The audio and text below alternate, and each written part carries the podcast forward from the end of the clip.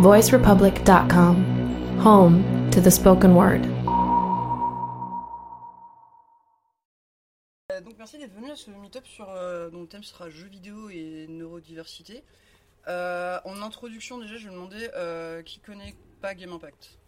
J'ai l'impression de voir beaucoup de gens ici. Ok. Alors juste pour principe, Game Impact c'est une association qui a comme but de remettre en, euh, en lien euh, euh, le monde du jeu, des créateurs de jeux, donc que ce soit société ou jeux vidéo et, différentes, et différents milieux de réflexion sociétale ou sociale. Donc que ça soit l'économie, l'écologie, un tas de choses comme ça. Et donc aujourd'hui des choses un, peu différentes. Ce meet-up c'est du coup le troisième de notre cycle sur l'accessibilité. Donc on a parlé euh, d'accessibilité euh, plutôt motrice, euh, sensorielle. Et du coup aujourd'hui on va s'intéresser à tout ce qui sera plutôt dans diversité. Du coup, notre intervenant aujourd'hui, ce sera Calvin. Bonjour. Bonjour Calvin. Du coup, je vais te laisser te présenter, ce sera plus simple. Que dire Je m'appelle Calvin, j'ai 21 ans, je suis principalement dessinateur, euh, étudiant aux Beaux-Arts à Angoulême. Et euh, je m'intéresse euh, au départ à la bande dessinée, mais aussi à la photo et à la peinture, et un peu plus récemment aux jeux vidéo et aux jeux vidéo en tant qu'art et aux jeux vidéo d'un point de vue antivalidiste. Donc l'antivalidisme, c'est la, basiquement la lutte pour les droits des personnes handicapées. Du coup, mes deux grands axes pour euh, analyser le jeu vidéo sont euh, comment est-ce qu'on peut l'utiliser en tant qu'art et euh, comment faire pour que la totalité de la population puisse en profiter, parce qu'aujourd'hui, c'est pas le cas. Et voilà. Et je suis concerné par un certain nombre de neuroatypies, notamment l'autisme, les troubles de l'attention. Vous allez le constater ce soir, je suis désolé. Le stress post-traumatique, euh, la thanatophobie, le- la peur de la mort, et euh, des troubles de l'humeur, et d'autres que j'oublie parce que je n'ai pas de mémoire, je suis désolé. Euh, J'ai un trouble neurologique qui s'appelle la neige visuelle aussi, et peut-être qu'on en parlera plus tard. Je sais pas si c'est important. Ouais. Alors, euh, si je fais ça. Ouais. Du coup, je suppose que, enfin, ce qui peut être intéressant aujourd'hui quand même, ça va être. euh, Tu peux expliquer aux gens Oui, qui sont bah, en fait, j'y reviens à l'arrivée. Ah. Merci, euh, merci Alice. Euh, du coup, quelques définitions. Et du coup, euh, comme le faisait remarquer à très juste titre Alice, ça va être d'autant plus pratique aujourd'hui qu'on est en petit comité. Le principe de nos meetups, c'est qu'on invite quelqu'un pour en discuter, mais c'est pas vraiment le but de faire une conférence. C'est-à-dire que si à tout moment vous avez une question, n'hésitez pas vous lever le bras. Et du coup, j'essaierai de faire tourner si vous avez une question, une remarque, quelque chose à ajouter. n'hésitez absolument pas. Le but, c'est que ça soit le plus interactif possible. Le but c'est de répondre surtout à vos questions en fait au final, euh, plutôt que d'exposer ce que nous on a dit. Euh, du coup quelques définitions, je pense que déjà on pourrait essayer de discuter ensemble de euh, comment on arrivé à cette notion de neurodiversité, parce que je suppose que c'est pas forcément clair pour tout le monde. Qu'est-ce que ça recoupe alors, pour moi, parce qu'il y a différentes, euh, différentes définitions, la neurodiversité est un mot intéressant parce que elle fait référence à tout un panel de configurations mentales, neurologiques, etc., qui peuvent exister, genre des gens qui ont des cerveaux qui fonctionnent différemment. Et c'est vraiment tout ce que ça dit, c'est-à-dire qu'on inclut même les, les gens qui fonctionnent dans la, dans la norme, c'est-à-dire euh, on inclut à la fois des gens qui sont neuroatypiques et des gens neurotypiques ou, euh, neuro, ou neurodivergents ou euh, enfin bref il y a plein de il y a plein de synonymes. Ce qui est intéressant c'est que là on fait référence au fait qu'il y a des gens qui ont des besoins différents, qui ont des, gens qui sont différents les uns des autres et qu'il faut trouver un moyen de- d'en satisfaire le plus possible ou euh, au moins d'être euh, informé sur euh, comment est-ce que son jeu peut être accessible ou pas ou voilà, c'est pour le, cadre de l'accessibilité, mais voilà, ça, parle vraiment de un panel de gens différents. J'espère que c'était clair. Euh, ben oui, pour moi ça me paraît plutôt pas mal. Thomas aujourd'hui qui vérifie si c'est clair pour les gens. D'accord. Euh, oui, il y avait notamment euh, quelque chose dont on avait parlé à la préparation. Oui. Qui peut être intéressant de voir, c'est bah, notamment quand on parle oui, de tous ces neuroatypies, on peut, il y a un terme qui va revenir souvent, c'est aussi les dynamiques de l'autisme. Enfin, c'est souvent le, le- l'exemple que les gens ont le plus caricaturalement en tête.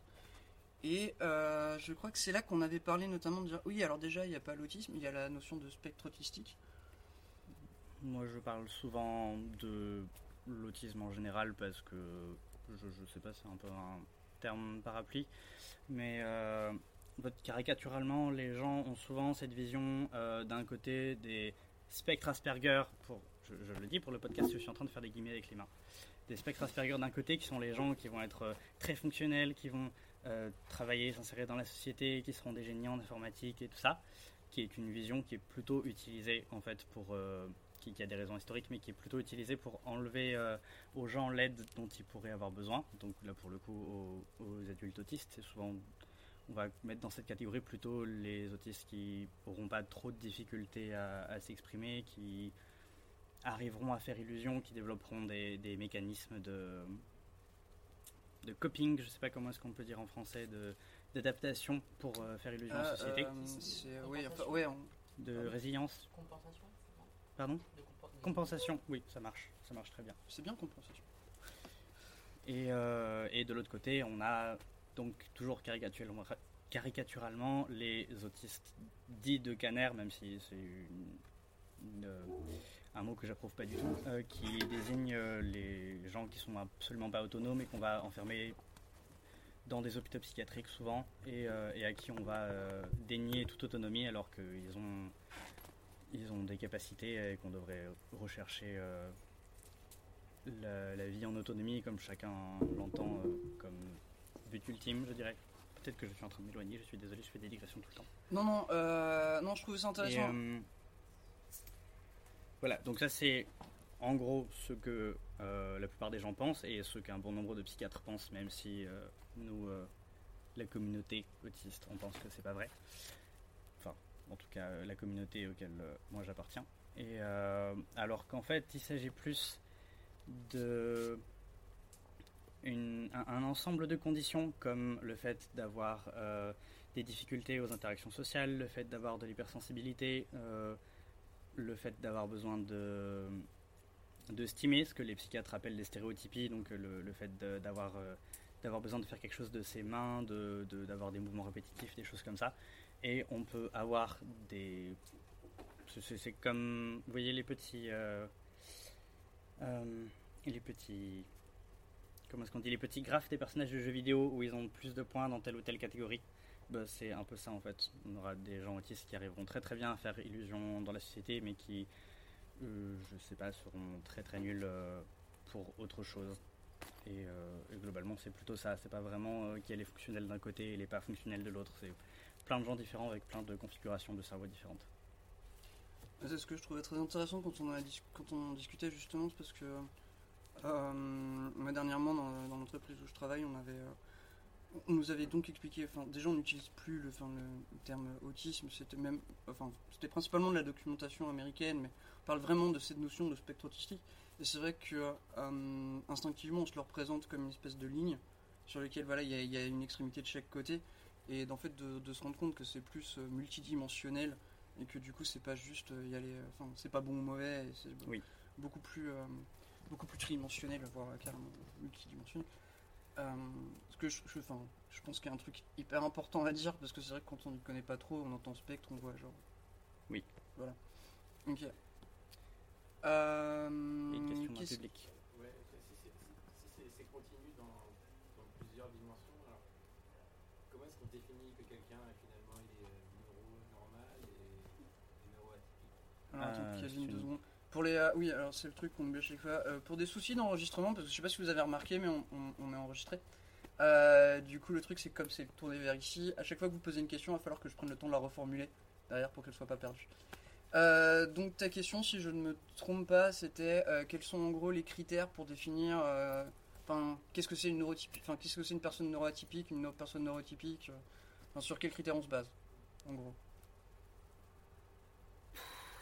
Ouais, C'est euh, une question réponse. extrêmement vague. Euh, Oui.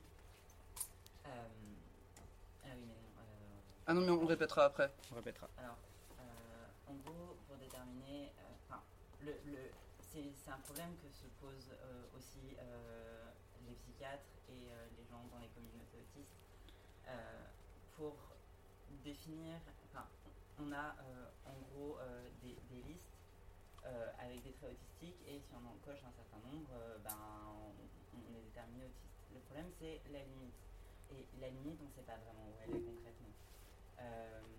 C'est pour ça aussi que c'est intéressant de parler de spectre autistique parce que ça permet de prendre en compte des gens qui n'ont que quelques traits autistiques et de leur donner une place pour parler de leurs difficultés et pour qu'elles soient prises en compte de façon euh, enfin sans être euh, laissées comme euh, ben, non arrête tu t'inventes quelque chose et c'est vachement intéressant de ce point de vue là mais ouais, enfin, il y, a beaucoup de, il beaucoup de recoupements euh, entre euh, ce qu'on considère comme un trouble, enfin, le spectre autistique et d'autres neuroatypies. Et parfois, la frontière est vraiment très floue. Et ce qui est important au final, c'est pas un diagnostic, c'est comment concrètement euh, on adapte l'environnement aux gens. L'important, c'est pas de dire euh, t'es autiste donc tu as le droit à tels aménagements. L'important, c'est de dire tu as telle difficulté, tu as tels aménagements. C'est une nuance importante. Tu peux arriver à tout redire ou... Euh, je vais faire ce que je peux. D'accord. Euh, du coup, je ref... pour essayer de reformuler, tu m'arrêtes si j'ai une connerie. Euh, L'idée, c'est justement de dire que c'est pas, euh, que c'est une frontière un peu floue, que même finalement, euh, les personnes concernées ou la psychiatrie se posent eux-mêmes la question. C'est pas ça un truc là. On va y donc du coup la, la question est assez floue et en fait la, la notion, enfin si on utilise la notion de spectre autistique c'est surtout pour éviter de dire ok il y a une case dans laquelle tu rentres parce que tu as un ensemble de critères mais plutôt de dire il y a différents critères, tu peux répondre à certains, ne pas répondre à d'autres et du coup le but c'est de papier sur power. Euh, le but c'est de vraiment pouvoir dire à telle personne, c'est pas du coup t'es pas dans une case avec un package d'aménagement mais de dire tu as telle difficulté du coup on va, euh, enfin tu auras tel aménagement potentiel. Le but c'est d'exclure le minimum de personnes, justement d'ouvrir la porte euh, le plus possible. Oui, si je peux rajouter quelque chose, c'est que en fait, c'est notamment un, comment dire, une accusation qui est beaucoup portée sur les personnes qui se pensent autistes sans avoir eu de confirmation de la part de psychiatres, qui sont un nombre croissant de personnes, parce qu'il y a de plus en plus de personnes qui ont accès aux, informations qu'on trouve sur Internet et qu'on le sait de manière certaine que le nombre de personnes autistes euh, est absolument sous-évalué et qu'il y a énormément de gens qui aujourd'hui sont autistes sans avoir un diagnostic qui va avec. Euh, c'est qu'on ne cherche pas à se dire autiste juste pour euh, se dire autiste, pour avoir euh, un, mot à poser. Enfin, ça, peut aider notamment euh, pour se rendre compte que euh, on n'est pas le, on n'est pas responsable de ces difficultés, mais euh, ça sert à aller chercher des aménagements, ça sert à aller chercher euh, de l'aide. euh, Il y a quelque chose après, quoi. C'est pas, c'est pas une fin en soi, un diagnostic. C'est jamais une fin en soi. C'est valable du coup pour euh, plein d'autres euh, neuroatypies, si ce n'est toutes. Oui, parce qu'au final, ce qui est important aussi de savoir, c'est que neuroatypie, c'est pas juste un terme politiquement correct pour parler d'autisme. Oui. Ça inclut aussi euh, beaucoup d'autres euh, troubles, j'ai envie de dire. Euh, ça peut être des troubles, ça peut être des syndromes, ça peut. Il y, a- il y a plein de. On, on a essayé. C'est un mot très connoté euh, militant, très connoté. qui est positif en fait, qui essaye de ne pas faire de hiérarchie entre ce qui est considéré comme normal et ce qui est considéré comme anormal. Pour dire que juste c'est des, gens qui ne sont. qui sont. la société n'est pas adaptée à eux. J'allais dire qu'ils sont pas adaptés à la société, mais c'est plutôt que la société n'est pas adaptée à eux.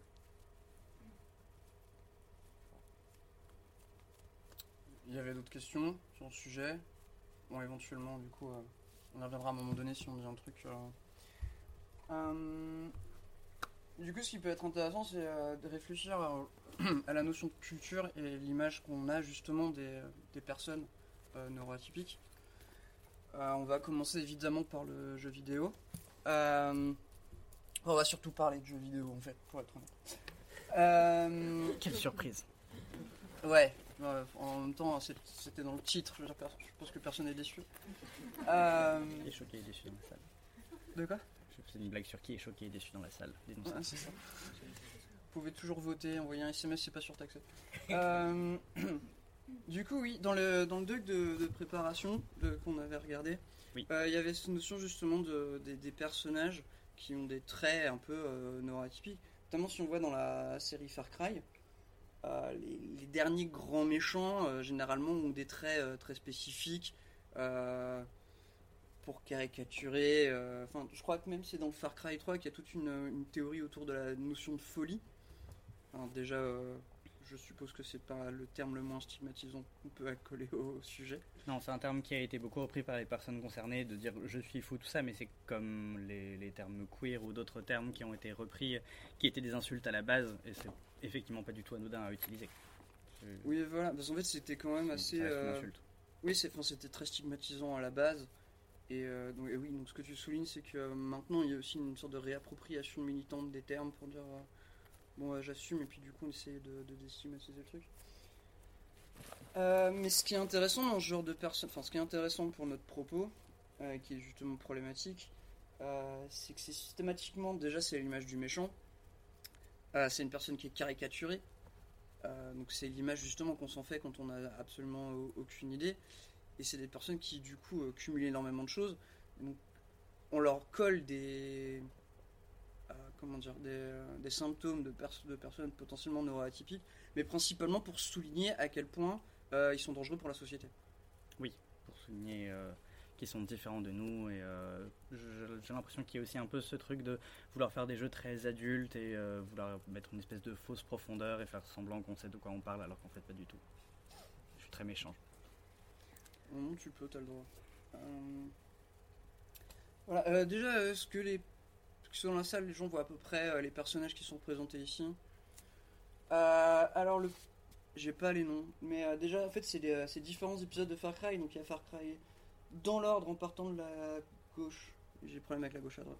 Euh, à gauche, c'est Far Cry 3. euh, tout à droite, c'était Far Cry 4. Où justement, en plus, il y avait une dimension queer sur le personnage, si je ne m'abuse. Et euh, au milieu, c'est très marrant parce que c'est le fameux personnage qui a, enfin, qui a eu la dernière polémique sur Far Cry 5 parce qu'en fait c'est un, euh, c'est un Américain blanc euh, nationaliste, euh, pro-gun, machin. Euh, ce qu'on appelle dans le jargon un redneck. Et donc ils sont tous différents et ils ont tous Mhm. ce même problème, mais bon, ils ont systématiquement cette espèce de caricature du psychopathe, qui est toujours un terme qui est utilisé Oui. à, à tort et à travers. Euh, mais enfin, je me rappelle que tu avais, fait une, t'avais voulu faire une remarque sur, les sur la dimension queerisée, justement. Oui, que on observe un peu le même phénomène euh, pour euh, donner des codes méchants.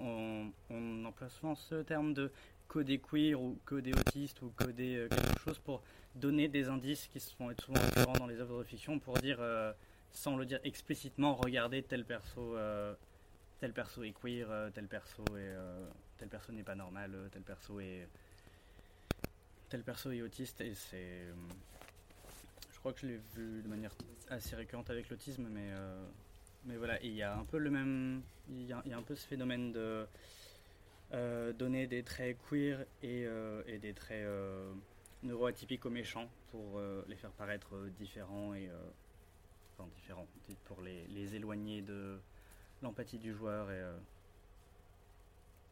Ouais, le, pas côté euh, il est différent, donc euh, C'est nous et eux, quoi. Euh, juste, à mon avis, quand même, un petit point sur le terme queer, on pouvait en avoir une Oui. rapide définition. euh, le terme. Ouais, il y a du challenge, mais. euh, à souligner qu'on est très cruel avec moi ce soir. Le terme queer, C'est c'est juste un moi. terme qui au départ était une insulte euh, envers euh, les personnes, principalement les personnes de la communauté LGBT+, donc euh, lesbiennes, gays, bi, trans, autres minorités euh, de genre et, euh, d'orientation sexuelle, etc. Et les intersexes, il ne faut pas les oublier. Euh, qui a été donc repris comme signe de fierté pour dire je suis différent et j'assume. Et aujourd'hui, ça est utilisé à la fois comme synonyme de LGBT+, lorsqu'on a envie d'un sigle qui n'est pas une succession de lettres, Et euh, en même temps, c'est une connotation un peu plus militante, un peu plus énervée, un peu plus euh, je réclame des droits sans attendre qu'on me les donne gentiment. Et euh, oui, je vois des gens dans le public qui font la gueule. Mes définitions ne sont pas parfaites, j'ai pas réalisé, pardon. Non, mais du coup, n'hésitez pas si vous avez euh, un commentaire ou quoi que ce soit. C'est but d'une discussion, dans le fond, donc. Surtout, euh, il y, a des, euh, il y a des personnes dans les communautés anglophones qui sont toujours pas à l'aise avec le terme. Euh, même en France, certains milieux radicaux notamment rejettent un peu le, terme queer, surtout parce que ça a été beaucoup récupéré par des gens qui voulaient être cool euh, et récupérer l'esthétique euh, qui va aller avec en étant hétéro et, euh, et du coup, euh, aujourd'hui c'est un petit peu plus ambivalent que ça ne l'était. C'est juste.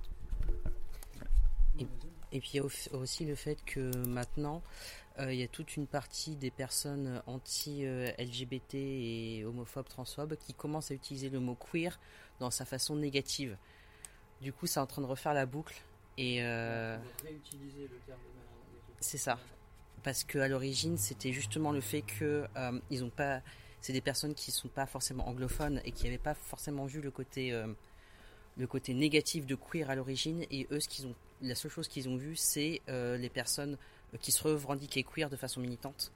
Et du coup, ils sont en train de le réutiliser de façon insultante. D'accord.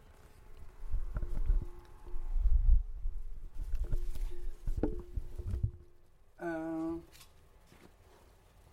Non, attends. Bon, c'était juste pour souligner qu'il y a des mécanismes euh, similaires par rapport à certaines minorités qui sont utilisées euh, pour euh, différencier les méchants d'un joueur qui sera forcément cis, valide, hétéro, neurotypique, etc. Euh... Alors pour la suite. Il y a des gens dans le public qui veulent parler. Ah, pardon. Je ne sais pas si vous comptez en parler plus tard ou pas, mais il y a aussi l'effet inverse. Je crois qu'il y a un jeu qui s'appelle, si je ne me trompe pas, Hellblade, où il y a un personnage, c'est pas vraiment une neurose, c'est plus une psychose, mais c'est le personnage qui est atteint de schizophrénie. On va en parler. Et en fait, ils ont intégré le syndrome, enfin, le- les symptômes de la schizophrénie dans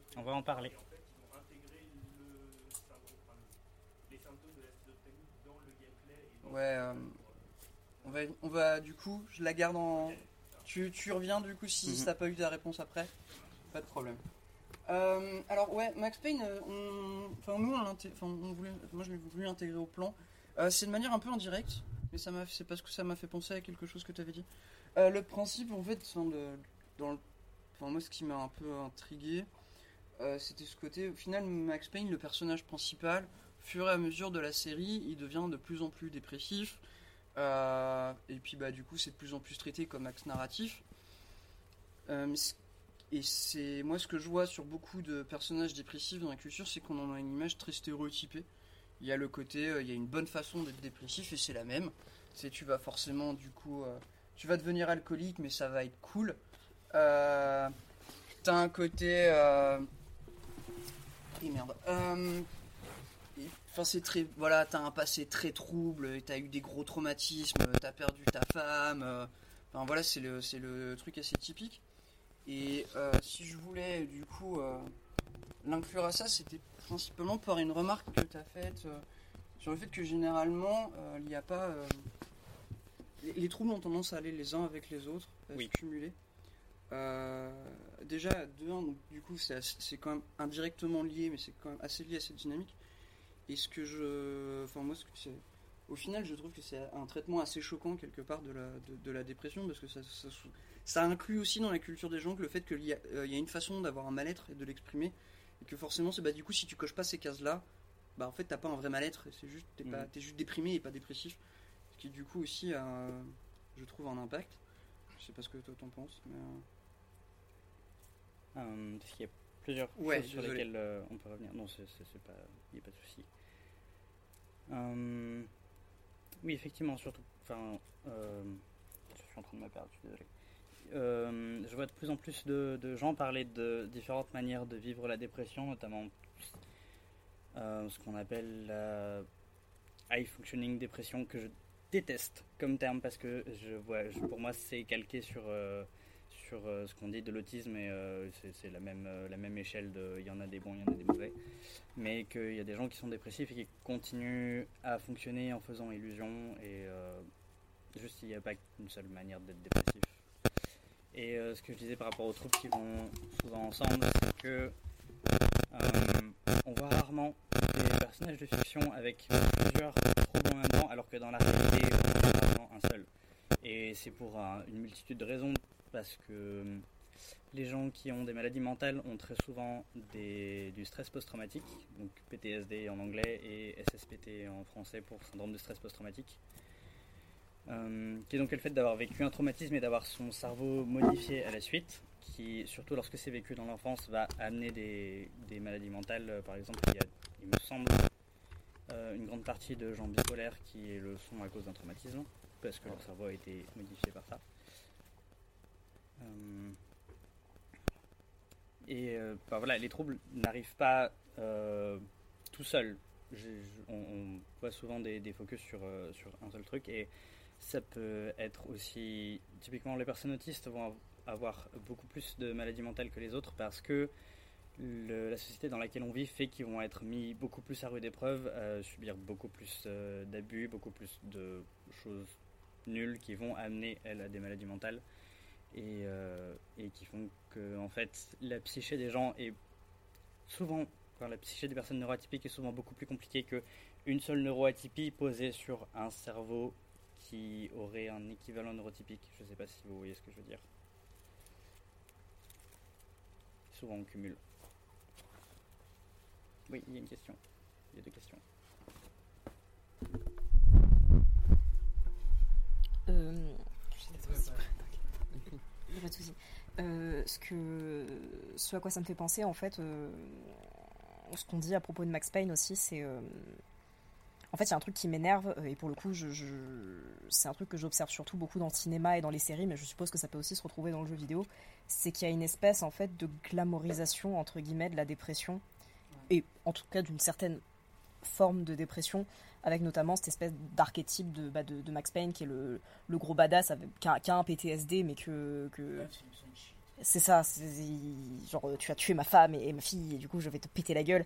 Et euh, enfin j'aime- pas l'image que ça donne de, de la dépression parce que enfin c'est enfin pers- personne ne vit sa dépression comme ça en vrai dans, dans la vraie vie. Bref voilà ça m'énerve enfin c'est j'aime pas cette espèce de glamorisation de, de la dépression et, de certains troubles mentaux. Surtout que maintenant que j'y pense, en fait, on voit beaucoup de personnages lutter contre la cause, en fait, de leur euh, dépression. En mode, bah, Max Payne, il lutte pour venger sa femme et sa fille, parce que c'est un gros badass. Euh, je sais pas, peut-être qu'il pourrait lutter pour sortir de sa dépression et s'en sortir avec ses PTSD plutôt que d'essayer de péter la gueule à des gens. Mais bon, ça, ça ferait un jeu vidéo vachement, avec vachement moins de guns, c'est sûr, mais, mais enfin voilà, c'était juste pour dire ça en fait. Non, non, mais c'est très, je, je- je trouve ça très juste. Il y avait une question derrière. Je crois qu'il y a Thomas qui veut s'exprimer. Ouais. Du coup, c'est des. hop là. C'est. c'est, euh, à la fois, donc on parle euh, effectivement de représentations qui peuvent être stigmatisantes euh, du, personnage qui a telle ou telle neuroatypie. euh, et, du fait que ce soit pas réaliste et crédible. Et, c'est complexe parce que dans la pop culture en général, on, on passe notre temps à en gros définir un personnage par une spécificité qu'il a, qui va définir globalement son caractère, ses raisons d'agir, etc. Je prends un autre exemple qui n'est pas forcément lié à notre truc, mais on prend Han Solo dans Star Wars, comme ça tout le monde connaîtra. Bah, Han Solo, le, mot-clé qu'il définit, c'est contrebandier. C'est un voleur, c'est un contrebandier. Et toutes ses actions vont être définies par ça.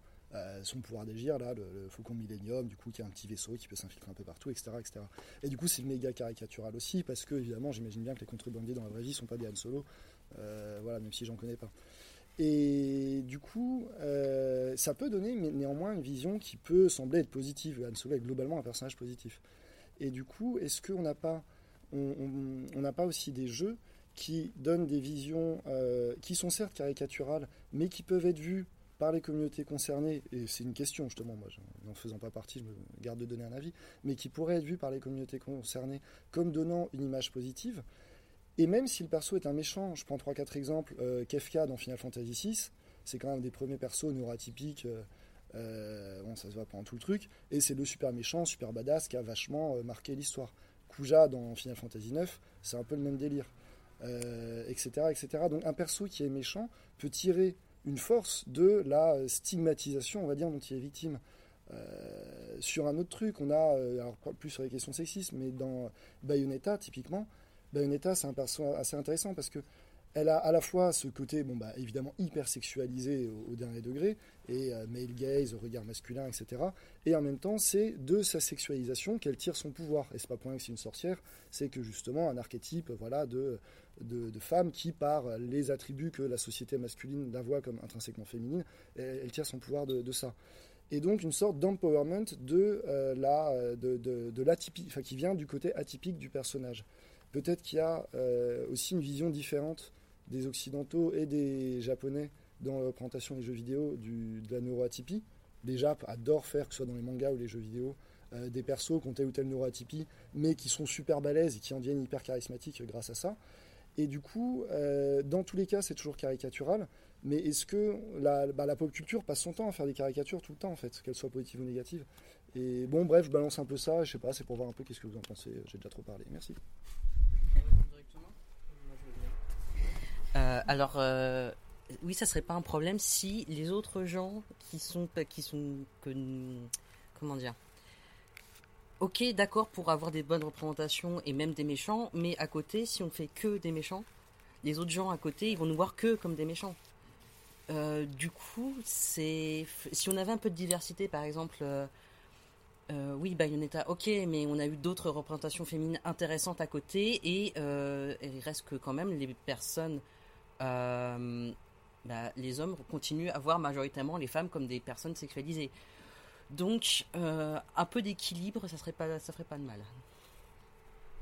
Tu veux répondre ou euh, Je suis d'accord avec, ce point de vue et je vais rebondir sur ça. Je pense qu'en fait, du coup, ce qu'on, je vais dire pathologie pour être large, ouais, avec des guillemets, pathologie, c'est plus un moyen qu'une fin en soi. C'est-à-dire que c'est pas le but de montrer telle ou telle guillemets, guillemets, pathologie. C'est plus un moyen, par exemple, si on prend la sociopathie de Trevor dans GTA, c'est un moyen de justifier le, les actions de l'anti-héros, pas du méchant là, mais de l'anti-héros comme pour euh, Max Payne. Et euh, à partir du moment où c'est juste une façon de justifier tel ou tel comportement, ça va pas aller dans le fond du personnage. Et deuxième partie, du coup, quelque chose qui peut être intéressant, c'est euh, du coup pas dans le monde du jeu vidéo, mais du comique si on prend le personnage de Paul Monroe, donc de Jésus dans Walking Dead, dans le comic, c'est un personnage qui est homosexuel, mais ça passe complètement au second plan. C'est absolument pas quelque chose qu'il définit en tant que personnage. Et Kirkman a dit dans une interview que c'était vachement important pour lui d'avoir des personnages euh, divers, on va dire, mais que ce soit pas quelque chose qui les définisse en tant que tel. C'est quelque chose qui fait partie d'eux, mais c'est pas le principal moyen de les définir. Quand on voit Jésus, c'est juste un personnage badass qui fait des trucs, et effectivement, de temps en temps, on va embrasser un mec, mais c'est pas c'est pas ce qu'il définit en tant que tel. C'est pour intervenir sur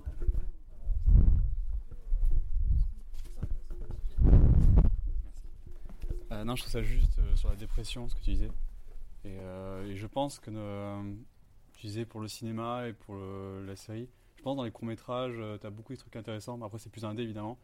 Mais il y a par exemple un court-métrage d'animation Negative Space qui est bon, plus sur le deuil, mais il y a aussi une part de dépression et qui est extrêmement intéressant, je vous le conseille. C'est quoi? C'est même, pas 5 euh, minutes, et pourtant ils en parlent très très bien. Et dans le jeu vidéo, je pense qu'il y a un truc intéressant, enfin intéressant et aussi problématique, c'est que bah, tu as quand même une grosse part de, encore de market, c'est vendu comme un produit beaucoup beaucoup. Euh, il y a beaucoup qui sont en mode non, c'est pas de l'art, nous on est là pour vendre du produit, machin et tout. Et du coup, derrière, tu as des marketeurs et euh, qui sont là, bah, on va faire si on fait un jeu dépression, comme tu disais, il y, voilà, il y aura moins de guns et tout. On va dire, ah ouais, mais ça, ça veut dire que le joueur est inactif? Tu dis, bah ouais, pourquoi pas ah non, ça va pas se vendre et tout. Il y a un truc. Euh, la tristesse dans le jeu vidéo est vue comme un sentiment du coup d'inaction. Et du coup, l'inaction, c'est pas le jeu, c'est pas, tu vois. Il y, a vraiment un truc, une mauvaise image de, ce sentiment-là, en tout cas dans le jeu. Euh, parce qu'on est toujours à dire euh, le jeu c'est l'action, c'est bouger, c'est l'interaction. Alors que je pense qu'aussi le jeu c'est des fois aussi juste poser la manette et peut-être peut justement être inactif, je sens.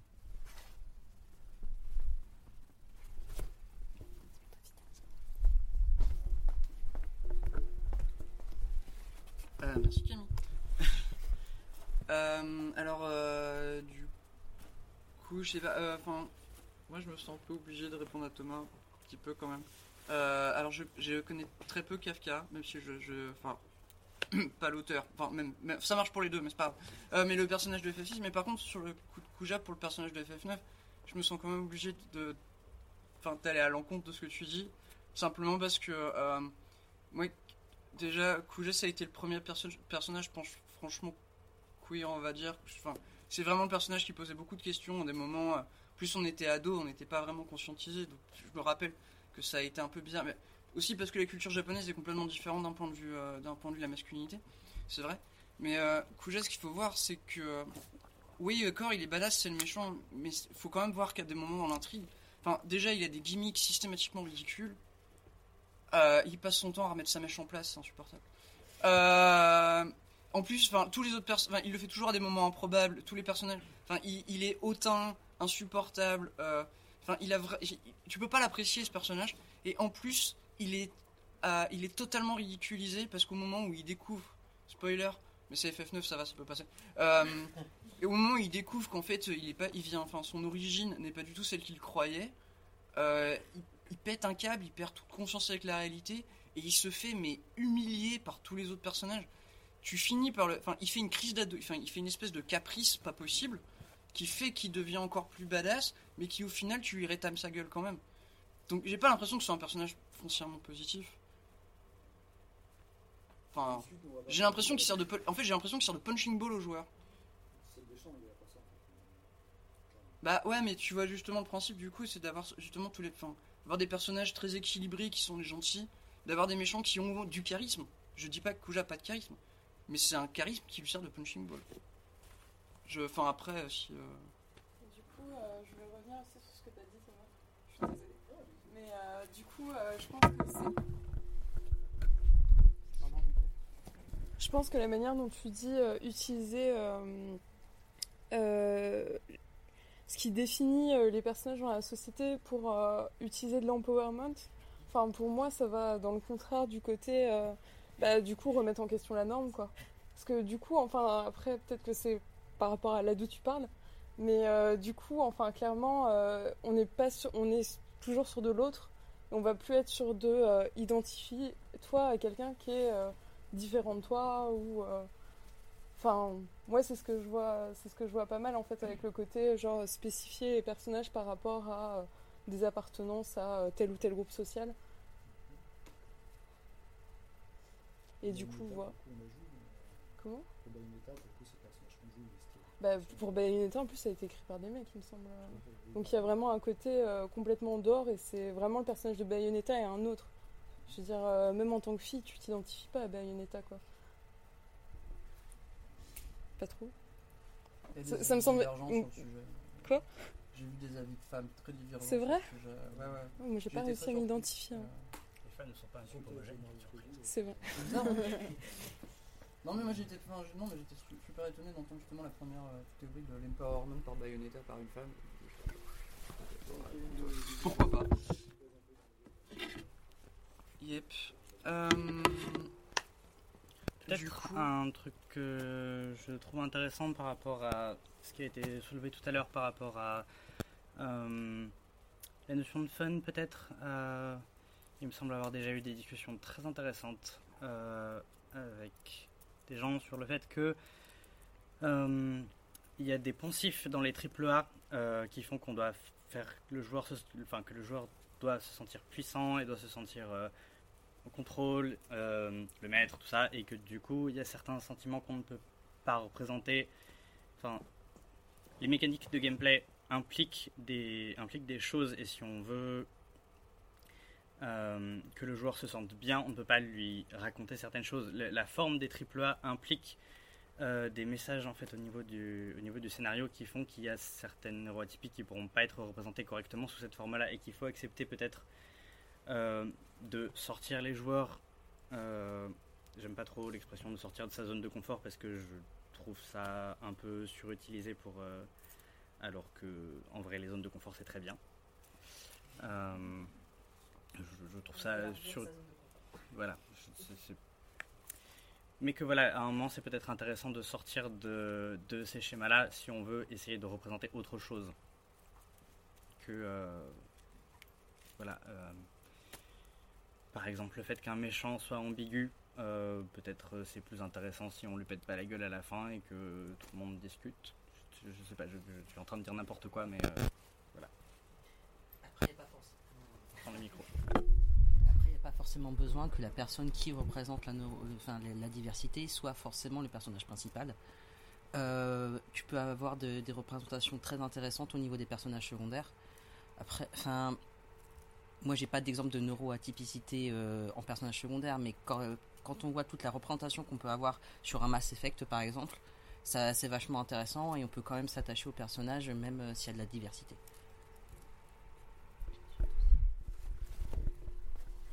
Alors, qu'est-ce que j'ai en stock après? Ah, oui. Attends, il y a une question. Attends, attends, je peux mettre loin désolé. parce que. Euh, J'imagine assez mal les AAA faire un personnage, on va dire, dépressif, euh, réaliste, parce que bah, c'est pas, on dit, c'est pas sexy, ça se vend pas forcément super bien, etc. En premier plan, en méchant, en second plan peut-être. Mais du coup, vaudrait mieux quoi Si on pouvait euh, dicter la conduite des AAA, ça serait juste ne pas mettre de, de neuroatypie parce qu'ils n'arriveraient pas à le reproduire dans un cadre qu'ils peuvent vendre, ou au contraire leur laisser une caricature de la neuroatypie bah, parce que c'est pas si mal que les gens sachent que ça existe, quitte à ce que ce soit bah, une caricature qui sera donc pas conforme à la réalité. Parce que je vois mal les AAA aller sur quelque chose de vraiment euh, proche pour les, pour les soucis d'argent.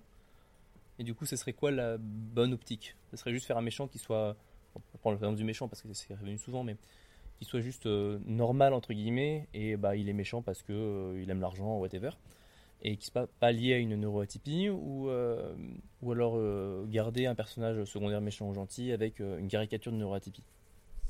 Ce serait quoi le Tu veux, tu veux Ouais, répondre ouais, je voulais rebondir justement parce qu'on a parlé de BioWare. euh, je suis en train de jouer à Dragon Age en ce moment. et, euh, et du coup, euh, il y a des personnages euh, qui ont des expériences de, de dépression au sein du scénario, enfin, ces personnages à côté, du coup, qui peuvent être ré- résolvables ou non. Mais en gros, il leur arrive euh, un événement euh, négatif. Et du coup, on voit dans les interactions qu'on a, mais parce que c'est très basé sur les interactions euh, entre le personnage qu'on joue et les personnages auxiliaires dans la quête. Donc on sait qu'ils ont des problématiques. Il y a le personnage de Cullen qui a un syndrome post-traumatique. Et t'as d'au- d'autres personnages où ça change en fait en cours de truc. Et par exemple, ça c'est assez intéressant parce qu'ils sont concrètement dans la dépression et euh, c'est montré comme ça en fait. Et euh, comme c'est pas le personnage principal, euh, ça change pas trop le gameplay, on va dire, d'une certaine la, manière. sans tomber dans la caricature du, du symptôme Je, je pourrais pas, je, je suis pas bien placée en fait pour dire, mais c'est oui. Après, ça reste euh, assez sur les représentations euh, normales, en gros, euh, de la gro- de la tristesse forte après qui peuvent être justifiées de toute façon scénaristiquement. D'accord. Et pour les syndromes post-traumatiques, ouais, c'est des représentations assez banales quand même de, de ce que c'est. Tu veux dire un truc Non.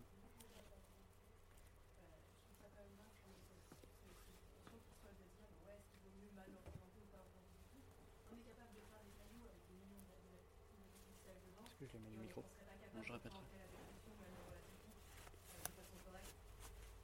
On met les moyens là où on veut aussi, évidemment. Et euh, on a le droit de demander.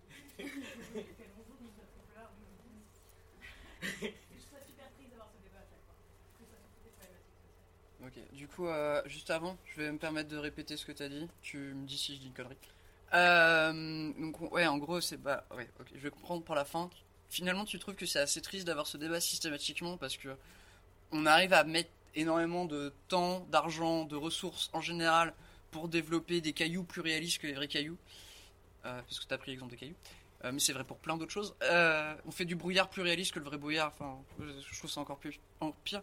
Mais à côté de ça, euh, étonnamment, à chaque fois qu'il y a une petite difficulté d'un point de vue scénaristique ou culturel, tout de suite c'est insurmontable. Euh, c'est assez bien résumé. Voilà. Et donc du coup, en conclusion, et je pense, enfin, je vais me permettre parce que je pense à peu près la même chose. Je me dis qu'en fait la réponse c'est plus, bah les gars, faites votre boulot. Euh, je... Pardon? Oui, voilà. En fait, au final, c'est la même chose qui s'est passée euh, dans le cinéma. On avait des personnages très stéréotypés à une époque. Euh, Tu prends l'histoire du western, il y avait le méchant, il était habillé tout en noir, le gentil, il était habillé tout en blanc. Puis maintenant, en fait, on se rend compte qu'on a des personnages avec des. Enfin, on a développé des anti-héros, des personnages avec des psychologies complexes, même si c'est toujours normé et que c'est toujours des mecs.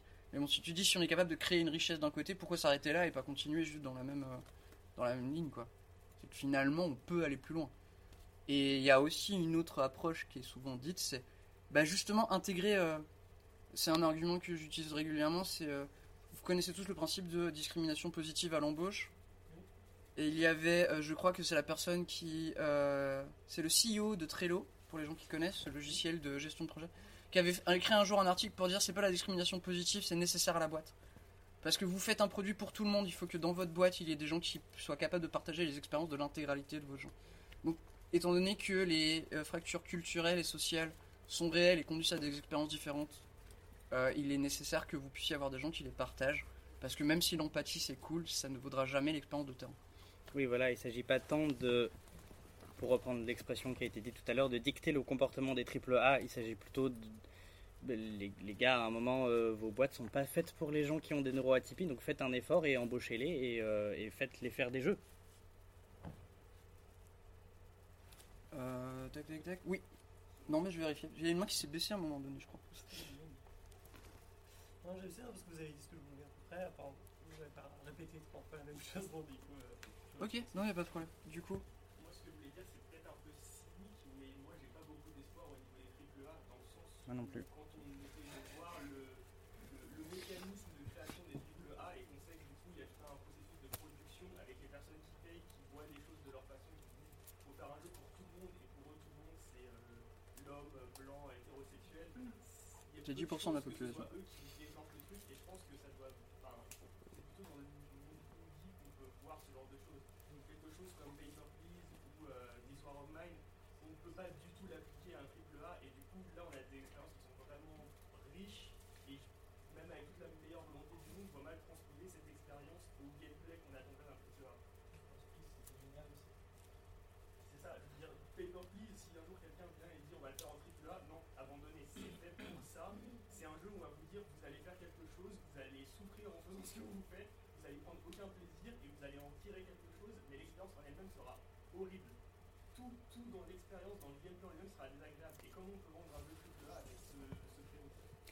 du coup, je vais juste répéter ce que tu disais, mais en, gros, ça se synthétise assez bien par. T'as pas trop d'espoir sur le fait que qu'on change le triple A et la culture mainstream en général, parce que euh, ça prend pas de risque et que c'est plutôt du côté indie euh, qu'on voit ces choses. Ils auront toujours un temps de retard, quoi qu'il arrive. Et qu'ils auraient du coup toujours un, temps de retard. Oui, mais enfin, au final, c'est ce qu'on a vu. hein. Enfin, finalement, la, la culture triple A des jeux vidéo, il y a quelques années, on disait les jeux triple A deviennent de plus en plus faciles et ont moins en moins de challenge. Les indies ont créé des jeux ultra challengeants et maintenant ça change complètement euh, de ce point de vue-là aussi. Et y compris, je pense qu'au-delà du, du clivage entre le AAA et indie, ce qui est intéressant, c'est que, je vais revenir dessus, y compris, on, on pense les mécanismes du jeu en termes d'expérience. C'est quelque chose qu'on voit dans le vocabulaire de prod des indies comme des AAA. Le jeu peut donner une expérience, une communauté, quelque chose qui est censé se construire derrière. Et sur, euh, sur ce modèle-là d'expérience, en fait, en quittant le côté euh, très gamifié de manière euh, extrêmement euh, c'est-à-dire un peu old school en termes de, de gameplay avec un objectif, ce genre de choses, on arrive à des, à des jeux comme Hellblade par exemple, des jeux qui vont justement chercher dans l'expérience, dans le vécu, y compris individuel, l'expérience euh, de quelque chose, plutôt que des séries de missions, de quêtes. Mm. Je pense que même au-delà en fait du clivage entre euh, des grands types de, de production sur lesquels on n'a pas forcément directement, on va dire, euh, la main, y a, je pense, une façon de penser le jeu vidéo en général qui est propice au fait d'intégrer des mécanismes différents, des pensées différentes. Et dans les AAA, le- dans les c'est vraiment des productions et qui est foncièrement euh, un manque de diversité. C'est pour un certain nombre de studios, mais pour d'autres, euh, non, je pense que c'est pas du tout au profil des personnes qui font les jeux. Je pense que c'est dû euh, au mode de réellement. En fait, tu vas t'investir personnellement de la même façon quand tu fais une production AAA, quand tu fais un jeu indé avec euh, une équipe de 5 personnes. enfin, je pense que tu m'appelles le Mikout euh, dans, ton, dans ton jeu. Mais euh, moi, je suis très, très optimiste. parce que, parce que Ça change. Je pense que, euh, et autour de la question de l'expérience de jeu et de tous ces flottés de jeux narratifs en fait, qu'on voit arriver, ne serait-ce que ça, c'est assez. Euh, sur des, des studios qui sont pas des triple A, mais quantiques, enfin Life is Strange, c'était un vrai succès. Ce type de jeu, je trouve, montre qu'il y a une sorte de clivage qui se fait dans les, dans esprits, et enfin de deux clivages justement autour de l'expérience et de la possibilité d'avoir d'autres façons de jouer. le- D'accord. Alors, ça va être très compliqué à résumer, mais du coup. euh, On aurait dû le passer le micro. De quoi? On aurait dû le passer le micro. Bref, Ouais, continue. complètement. Camille, ils sont. Euh, oui, donc finalement, c'était pour dire que toi, au contraire, t'es plutôt optimiste euh, du fait que ça change, que tu mettais l'accent sur le fait que l'avantage que le jeu vidéo a par rapport aux autres, euh, aux autres formes médiatiques, je suppose, c'était ce côté euh, qu'on n'est pas forcément obligé de tout mettre en termes de dialogue, de narration ou quoi, et a aussi les mécaniques en elles-mêmes créent une expérience qui peut du coup être transmise, euh, transmise aux joueurs et que, euh, du coup on pourrait, on peut clairement utiliser ce genre de choses euh, pour apporter un autre regard. Euh, là, vous êtes deux, trois, boum, allez. Ouais.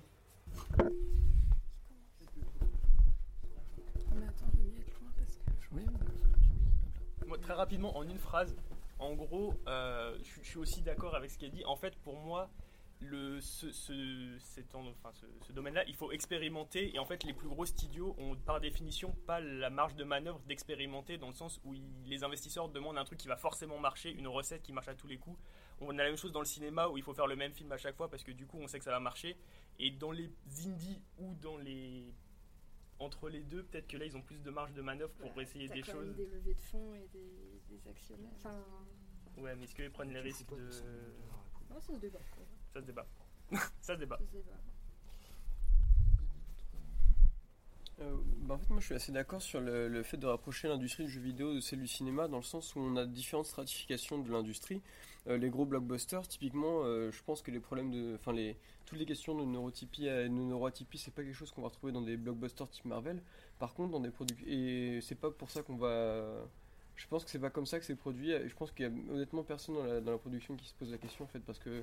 Il y, a, trop cette problématique de thunes. Par contre, d'autres euh, productions vont commencer à, vraiment euh, utiliser euh, bah, justement cette réflexion dans le cas des scénarios. Et j'ai l'impression que c'est un peu le même cas dans le jeu vidéo en fait. On a une forme de maturité, comment dire, de l'industrie qui, qui commence à aborder des sujets plus sérieux dans des cadres un peu plus, un peu plus ambitieux. Parce que je, pense à des films, par exemple Mulholland Drive de, David Lynch, c'est une grosse production avec des vrais sujets, euh, bah, pour le coup, qui sont proches de la neurotypie. Une, euh, une personnage qui est, bipolaire. Et, euh, et c'est quand même une grosse production. C'est-à-dire qu'au bout d'un moment, l'industrie est suffisamment mature pour aborder des sujets sérieux, même à l'échelle de la grosse production. Mais ça, prend du temps. David Lynch, il aurait sorti ça 20 ans auparavant. Ça aurait été un sujet. euh, ça aurait été un film indie. Quoi. Je peux juste répondre deux secondes. Euh, Il y a Jessica Jones quand même qui a fait Marvel où il y a un personnage qui a des syndromes post-traumatiques donc, euh, et dépressif plutôt quand même. Même si euh, c'est un personnage à Max Ouais, Payne, hein, j'enlève pas. hein. T'as aussi euh, la bipolarité. c'est pas- que C'est pas un bon exemple, mais- ultra bien foutu. Mais en tout cas, ils existent. Enfin, je veux Mm. dire, ils font des personnages comme ça. Mais c'est comme euh, caricaturaux, tu vois. euh, bah, du coup, c'est DC, mais quand il y a, il y a Wonder Woman, c'est pareil. C'est vraiment Mm. c'est merdique, mais euh, au moins ils essayent de le faire. Ouais. De euh, façon très merdique. on Il y a un tas d'autres sujets euh, que vous aimerait bien Tiens. aborder avant la fin. Enfin, le gros avantage, c'est que si vous voulez du coup continuer à creuser ces trucs, euh, on pourra rester encore un peu après, euh, discuter au- autour d'un verre en petit groupe, machin et tout. Il n'y aura pas de problème. On va juste essayer d'accélérer. Euh, moi, il y a un truc euh, qui, que je voulais vraiment toucher aujourd'hui. Euh, J'ai pris l'exemple d'Outlast, mais en fait, c'est un truc supra répandu dans tous les jeux d'horreur. C'est le principe de l'hôpital psychiatrique. Et euh, moi, je trouve que c'est. Enfin, après, euh, je trouve que c'est quand même super important sur ce sujet-là. C'est parce que c'est pas tellement la structure de l'institution hôpital psychiatrique, mais c'est aussi la stigmatisation de tout ce qui est parcours de soins ou d'accompagnement. Euh, le fait que c'est pas. que tout le monde va chez le kiné, personne ne se pose le problème. Si vous allez chez le psychiatre, que vous êtes suivi psychologiquement, euh, c'est un stigma. Genre, euh, vous le dites pas ouvertement euh, au boulot. Genre, ah bah non, je dois partir plus tôt, je vais chez le psy, c'est pas quelque chose que les gens ont facilité à dire. Euh, de la même manière qu'on cache quand on est sous médicaments. Euh, et que moi je suis particulièrement, enfin c'est vrai que c'était particulièrement choquant de savoir que ce genre d'institution et ce genre de parcours sont traités uniquement dans le cas des jeux d'horreur. Et c'est systématiquement une personne dite saine qui va, qui va arriver dans le monde des fous. Et qu'ils vont être systématiquement agressifs, dangereux, euh, à des niveaux de. Enfin, c'est quasiment certain, ça va être des animaux, machin. Enfin, du coup, tout le monde a cette vision-là. Et c'est représenté autant dans le jeu vidéo qu'on avait parlé d'American Horror Story. Dans la deuxième, euh, dans la deuxième saison, il y a cette version totalement victorienne à base de, de trépanation et de, et, de, et de chaînes et de machin. Donc, c'est pas un sujet très facile à aborder, mais euh, on avait quand même pointé que ça devient très dramatique cette représentation. Ça va au-delà de la représentation de la personne atteinte ou concernée. Ça va aussi au-delà de, de tout le de tout l'univers qui est autour, qui est particulièrement euh, traumatisant et d'autant plus euh, stigmatisant du coup. Euh, je voudrais quand même nuancer ce que tu dis en disant que on fait l'opposition entre maladie physique et maladie mentale, mais euh, étant moi-même concerné par, euh, pour le coup c'est un syndrome d'Ehlers dans l'os, si vous connaissez pas vous pouvez aller Google. Euh, c'est une maladie physique et je peux vous assurer que le fait de prendre des antidouleurs de cheval, c'est pas forcément c'est pas forcément sans, stigma, comme, euh, comme le fait de consacrer une grande partie de sa vie à des rendez-vous médicaux et à chercher des réponses et tout ça. C'est pas, c'est, pas sans, sans stigma. C'est pas euh, d'un côté il y a les maladies physiques et c'est ok, de l'autre côté il y a les maladies mentales, c'est pas bien. C'est plus profond que ça, c'est compliqué. Ça fonctionne sur des axes différents et effectivement c'est plus compliqué d'admettre euh, qu'on a des troubles psy. Moi je le dis pas frontalement aux gens alors que j'ai aucun souci à parler de, à parler de maladies physiques. euh, en, en même temps, euh, c'est, tellement visible. Je me balade en fauteuil, en rollator, en béquille. c'est pas non plus quelque chose que je cache spécialement. Mais c'est, pas non plus. c'est pas non plus si simple que le physique c'est ok, le mental c'est pas ok. Non, non, enfin, je caricature un peu. mais-. Oui.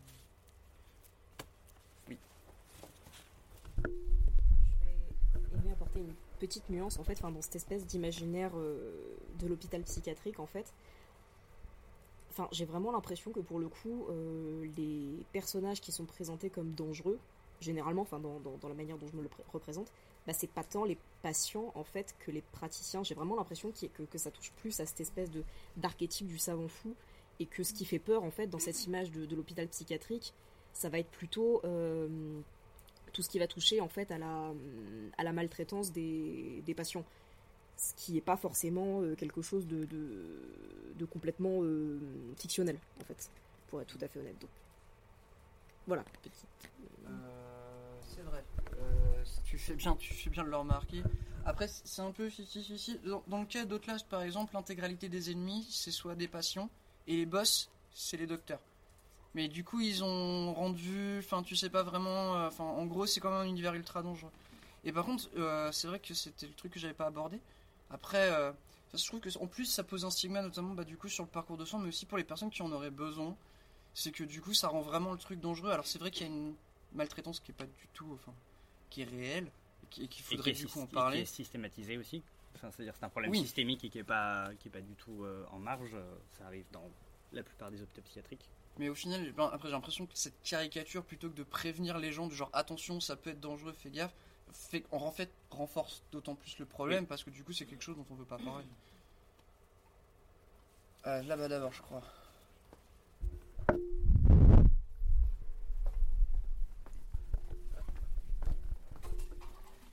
Euh, ouais, merci. Euh, en fait, euh, pour le coup, au niveau de la, je rejoins exactement ce que tu disais au niveau de la représentation psychiatrique, parce que c'est un poncif en fait qui est issu du cinéma, qui est lui-même, issu des poncifs de la littérature justement du 19e siècle, Euh, qui est que parce que beaucoup des auteurs justement ont, eu des expériences en sanatorium et en hôpital, en hôpitaux psychiatriques. Et justement, à l'époque, c'était vraiment des lieux merdiques. Il n'y a pas d'autre mot pour le dire. Euh, les soignants, euh, effectivement, c'était des tortionnaires. C'était des prisons. Euh, dans les meilleurs des cas. Euh, dans les pires des cas, ouais, ça se rapproche d'American Horror Story parce qu'il y avait trépanation, traitements électrochocs, euh, etc.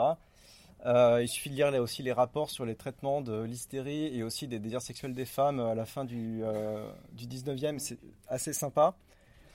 Euh, Et en fait, le, problème principal, ça revient au même débat que d'ailleurs, qui est le débat de la représentation. Et la représentation, en fait, dans le jeu vidéo, elle est sur beaucoup de choses, elle est en retard parce que le jeu vidéo, euh, il y a une partie qui tend à vouloir ressembler au cinéma, qui, prend des poncifs, ce qu'on appelle les tropes aussi, euh, dans tout ce qui est euh, la narration, c'est-à-dire la reprise de d'espèces de- d'univers collectifs dans, l'imaginaire global.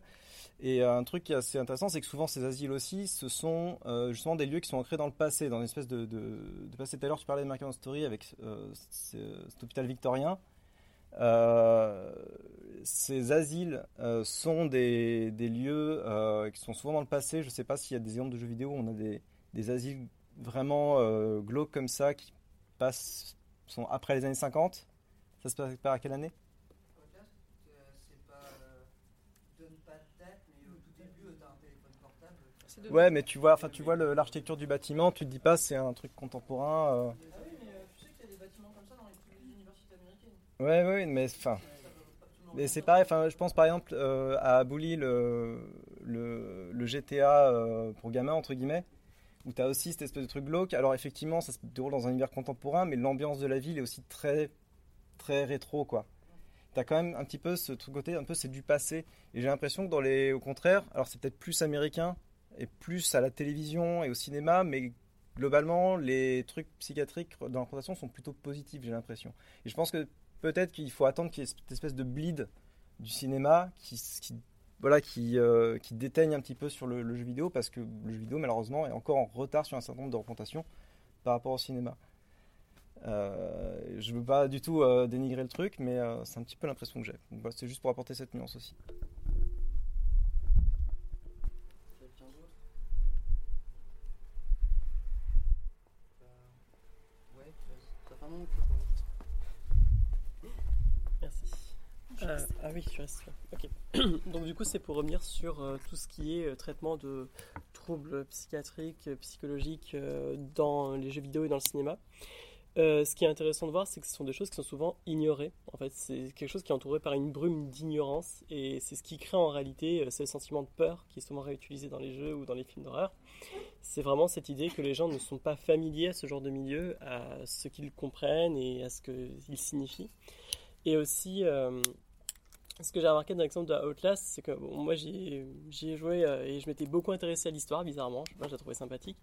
Puisqu'au final, euh, il s'avère que c'est un hôpital qui a été censé désaffecté et que du coup, c'est vraiment une autre entreprise qui est derrière tout ça au final. Donc, euh, même si c'est certains patients qui étaient restés, qu'ils ont gardés en tant que cobayes, c'est tout un truc beaucoup plus complexe en réalité.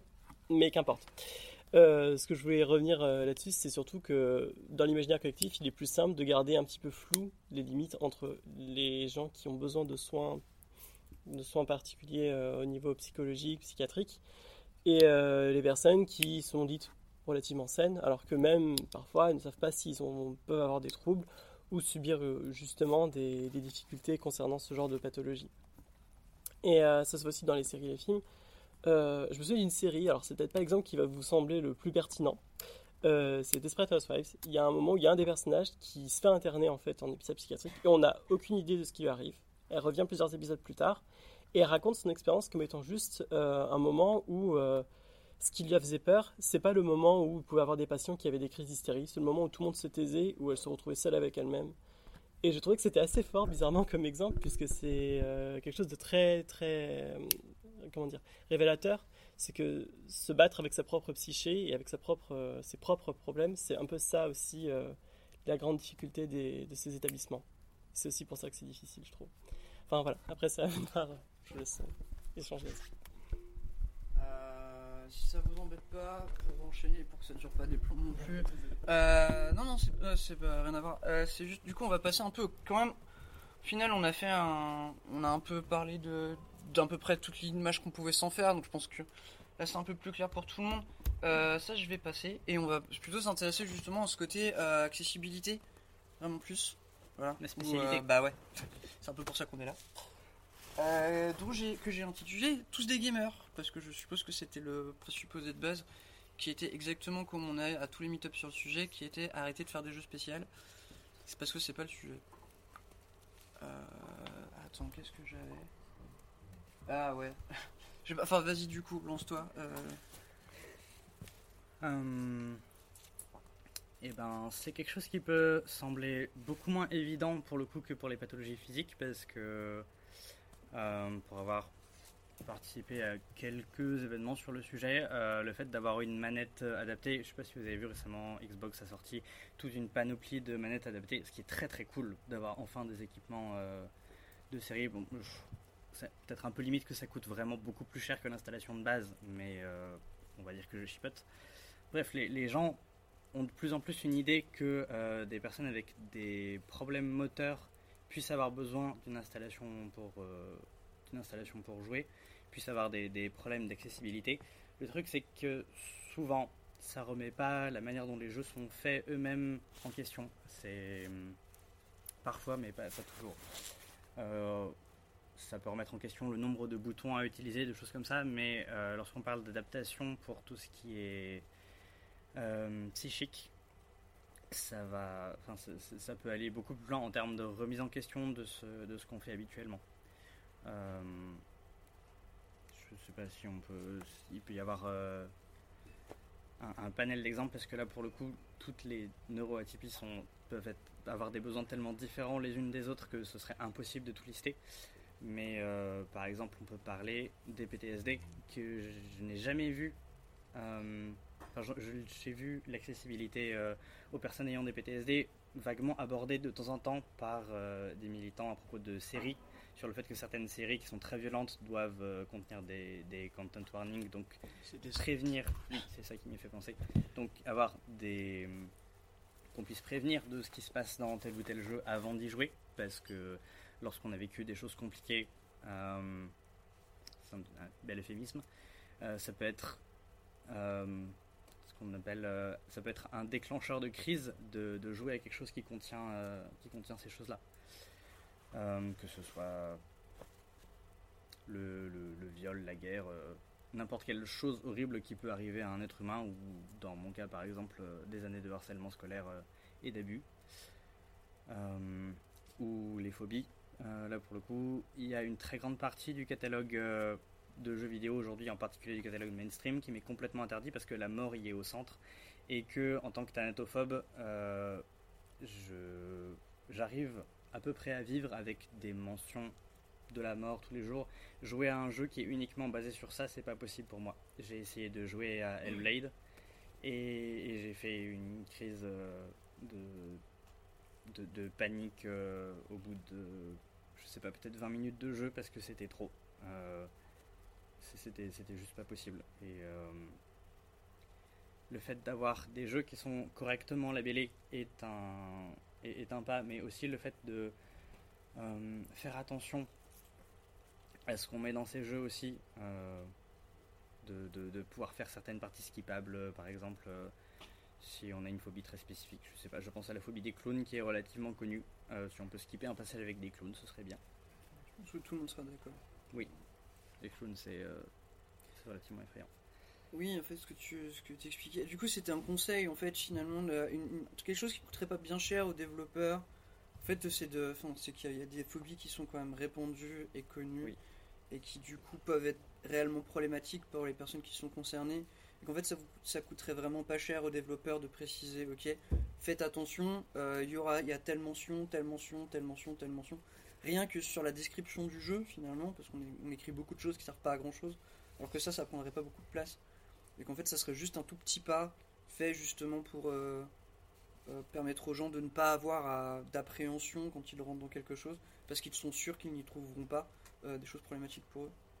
Oui, sachant aussi qu'il y a, euh, par exemple, moi ça m'arrive de lire euh, des choses qui contiennent, euh, qui contiennent parfois de la mort vraiment au premier plan, mais comme ça a été précisé avant, j'ai eu le temps de me préparer et du coup je suis capable d'apprécier l'œuvre, tandis que si ça m'arrive d'un coup en, plein dans la gueule, ça va être beaucoup plus compliqué.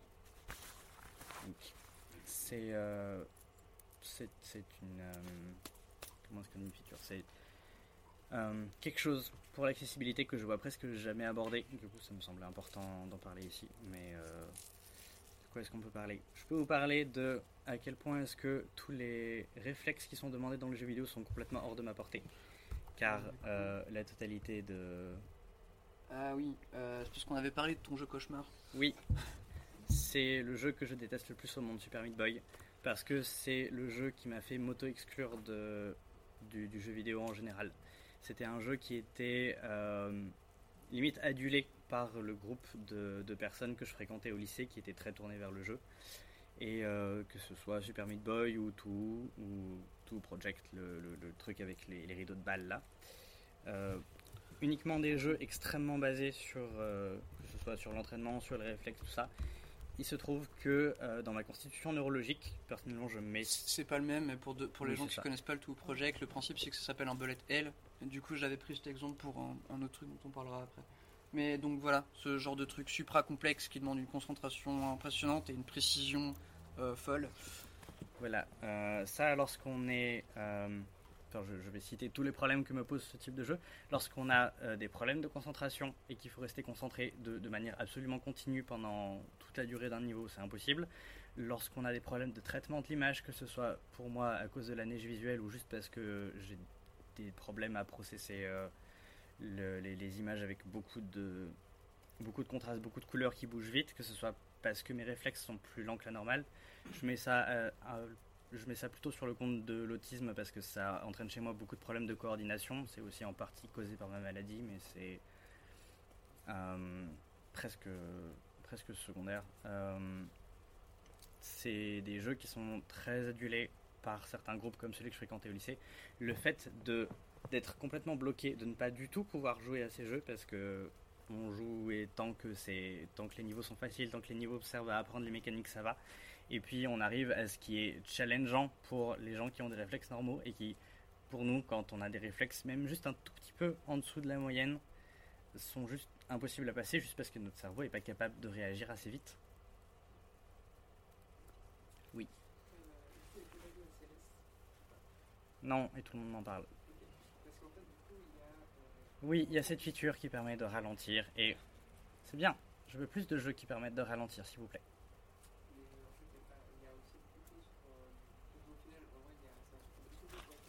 Oui.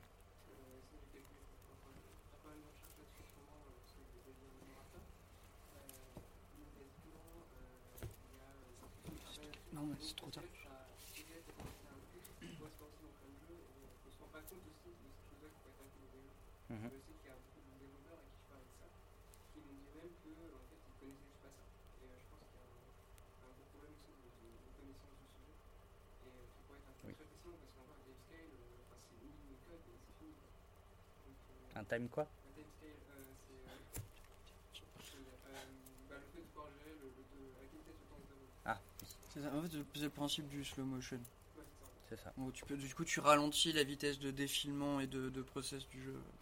Donc ouais, cette notion... euh, C'est ça.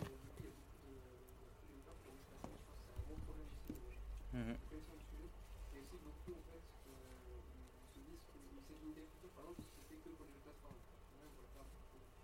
Oui.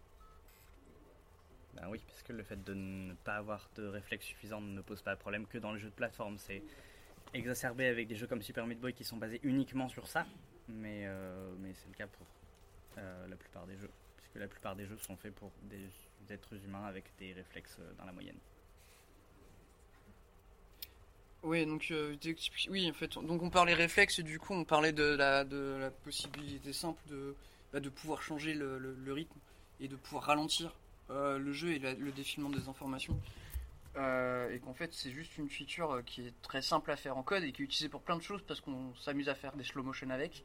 Alors qu'en fait on pourrait aussi la permettre de la mettre à la disposition de l'utilisateur pour qu'il s'en serve à volonté quoi.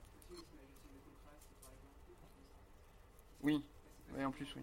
Oui, oui, en Oui. fait on devrait euh, exactement de la même manière qu'on réfléchit à, euh, à la gestion des contrastes et des couleurs et de ce genre de choses pour pouvoir les adapter à des personnes. Ce qui est déjà en plus pas fait dans tous les jeux, mais bon, qui, qui, qui est un sujet qui revient de temps en temps. Euh, c'est vrai que ben c'est le, le, le- le coup des réflexes et de la- de l'assimilation des informations. On devrait y penser à peu près au même niveau en fait. Euh, pour le coup, les contrastes, il y a une euh, loi qui est passée aux États-Unis relativement récemment qui oblige euh, la plupart des logiciels de loisirs, si je dis pas de bêtises, enfin bref, toute une catégorie de logiciels qui inclut les jeux vidéo, à être accessible à un certain nombre de, certain nombre de handicaps, y compris tous les types de daltonisme. Donc normal, normalement, si les jeux veulent s'exporter aux USA, et beaucoup de jeux ont, voilà, ce serait un peu stupide de se priver de ce marché. Euh, du coup, sont obligés de sont obligés d'avoir certaines euh, features d'accessibilité, sinon ils peuvent juste pas se vendre aux USA et ça a été quand même un joli bond en avant euh, pour l'accessibilité en général. Mais ben voilà, il n'y a, pas- a pas encore tout dans cette loi.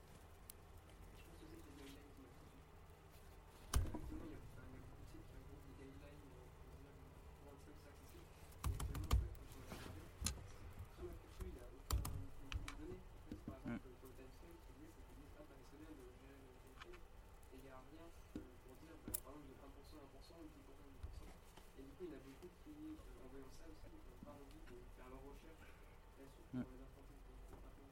Euh, et du coup, je pense que euh, le système, c'est que actuellement, il n'y a peut-être pas assez de documents euh, pour que ce soit facile aussi d'implémenter ces excellents En tout cas, moi, c'est la- le constat que j'ai fait en faisant cette recherche-là. Mhm. Clairement, enfin, c'est- il y, a il y a beaucoup de trucs qui disent bah, faut faire des efforts euh, côté technique, mais il y aura rien qui peut dire bah, du coup, c'est bien, ça c'est bien. Et en plus, euh, pour les, implémenter, les implémenter, bah, faut faire comme ça. Et, euh, c'est une fin là-dessus. Tu peux, tu peux reformuler du coup, s'il te plaît? Euh, je, je, je, euh, je- je sais pas, j'ai- du mal à faire ça. D'accord, ok, c'est pas grave. Euh, moi, je euh. vais juste voir de. Ouais, parce que j'étais un peu. Désolé, j'étais distrait. Mais euh, enfin, en gros, le principe, c'est sur- surtout qu'il faudrait faire des recherches et documenter le truc pour que ce soit plus simple pour tout le monde. C'est la dernière partie que j'ai entendue, je crois. En, en gros, c'est que je pense que les développeurs connaissent pas ça, n'ont pas forcément accès à toutes les infos nécessaires pour pouvoir implémenter facilement euh, ces features. Oui, d'accord. En fait, c'est- on s'en sert pas parce qu'on n'est pas assez au courant que ça existe, donc il faudrait du coup travailler là-dessus. Et en plus, euh, ben, ils n'ont pas forcément euh, d'idée de comment ça marche, et du coup, faudrait que, ben, en fait, à mon avis, oui, on n'est pas au courant, donc on fait pas les recherches, donc on n'est pas au courant de comment ça marche. En fait, c'est juste. Je précise qu'il ce serait bien de. Je, je, dis pas que c'est ce que tu dis, mais il y a beaucoup de gens qui attendent que euh, les personnes concernées viennent réclamer. C'est quelque chose qu'on on- qu'on voit beaucoup, euh, typiquement avec l'accessibilité euh, pour les gens qui ont des roulettes, donc euh, qui sont en fauteuil roulant ou en rollateur ou quoi. Les gens disent les personnes handicapées ne jouent pas ou ne viennent pas dans mon magasin ou ne jouent pas à mon jeu ou quoi c'est bien la preuve que ça les intéresse pas et, euh, s'ils veulent euh, de l'accessibilité, ben, ils ont qu'à venir la demander. Et on m'a déjà dit, euh, par exemple, j'ai un ami qui ne peut pas se servir de Discord, le logiciel de, de- chat là, parce que il a de la neige visuelle et qu'il a besoin de choisir sa typographie et il a besoin que ce soit un fond clair et, euh, et un texte sombre et il peut pas il peut pas choisir ça euh, correctement quand il veut. Et, euh, et lorsque j'en ai parlé à un ami, il m'a dit oh bah vous avez juste à euh, demander ceci cela à Discord et euh, peut-être qu'ils le feront. Oui, mais à un moment on n'a pas forcément le temps et l'énergie. Déjà, euh, eh ben, on aimerait juste vivre, mais euh, est-ce que on est vraiment obligé de consacrer notre temps et notre énergie à réclamer des choses qui déjà devraient être enseignées de base? C'est-à-dire qu'effectivement il y a, y a tout ça, mais euh, à un moment est-ce qu'on ne devrait pas juste être payé pour, euh, pour donner ce genre d'informations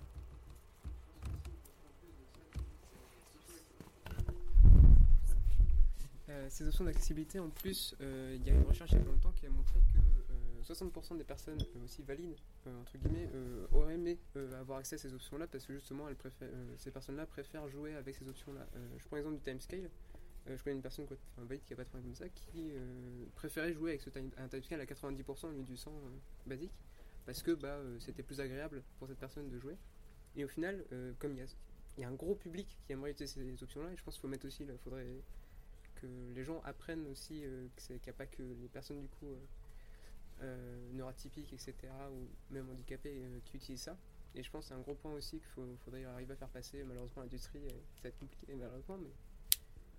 Je pense que ça peut être un gros point insist- d'in- d'insister là-dessus aussi. Mais bon.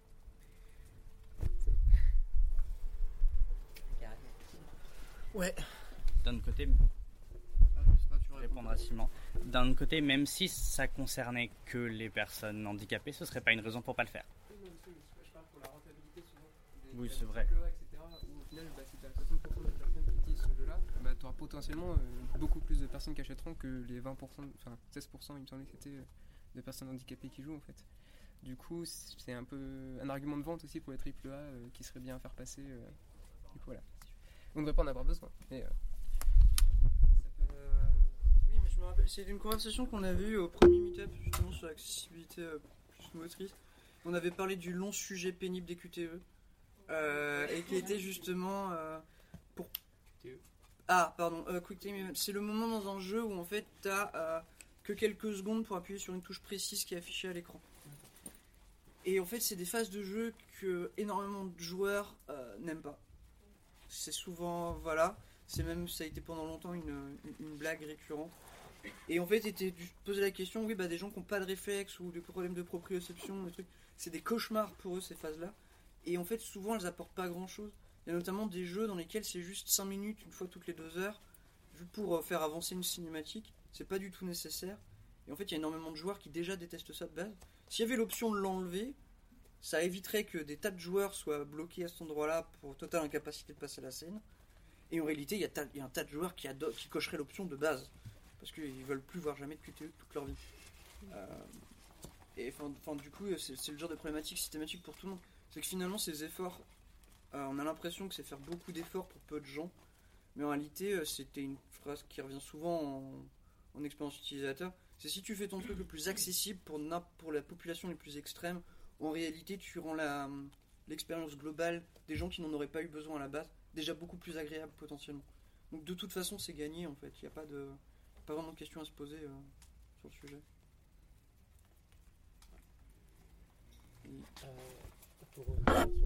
Euh, je pense que beaucoup de jeux ont déjà le mécanisme en interne, mais juste qu'ils ne le mettent pas dans leur menu euh, utilisable parce que ils l'ont. Voilà. Et en plus, ça coûterait pas grand chose de le faire parce qu'il est déjà, déjà codé. Et en plus, je pense qu'ils ont aussi un public avec tous les gens qui veulent augmenter la difficulté. À l'inverse, si on peut ralentir, on peut aussi accélérer le jeu pour le programmeur, c'est la même chose.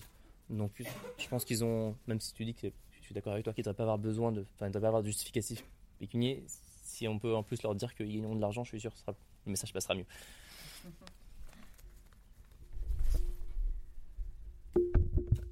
Euh, et oui, il y avait euh, l'autre, euh, du coup, à l'opposé, dans les jeux que tu disais qui étaient vraiment intéressants, tu avais aussi beaucoup parlé de tout ce qui était JRPG ou les jeux comme Fire Emblem.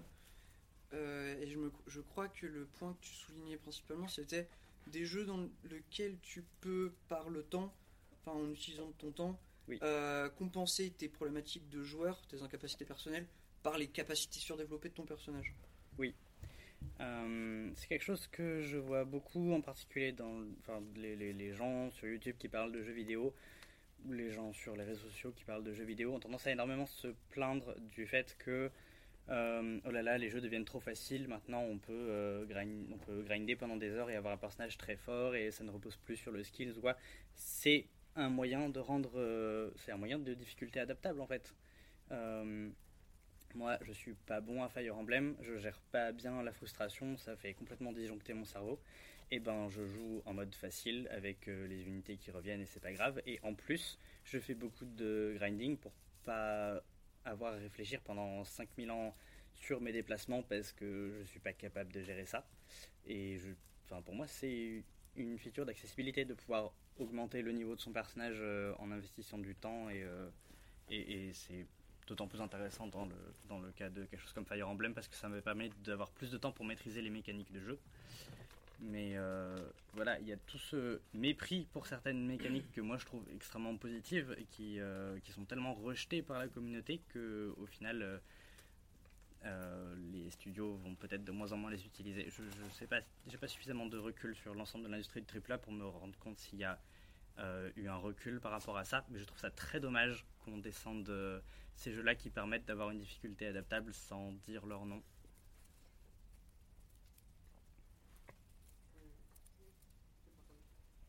Quoi?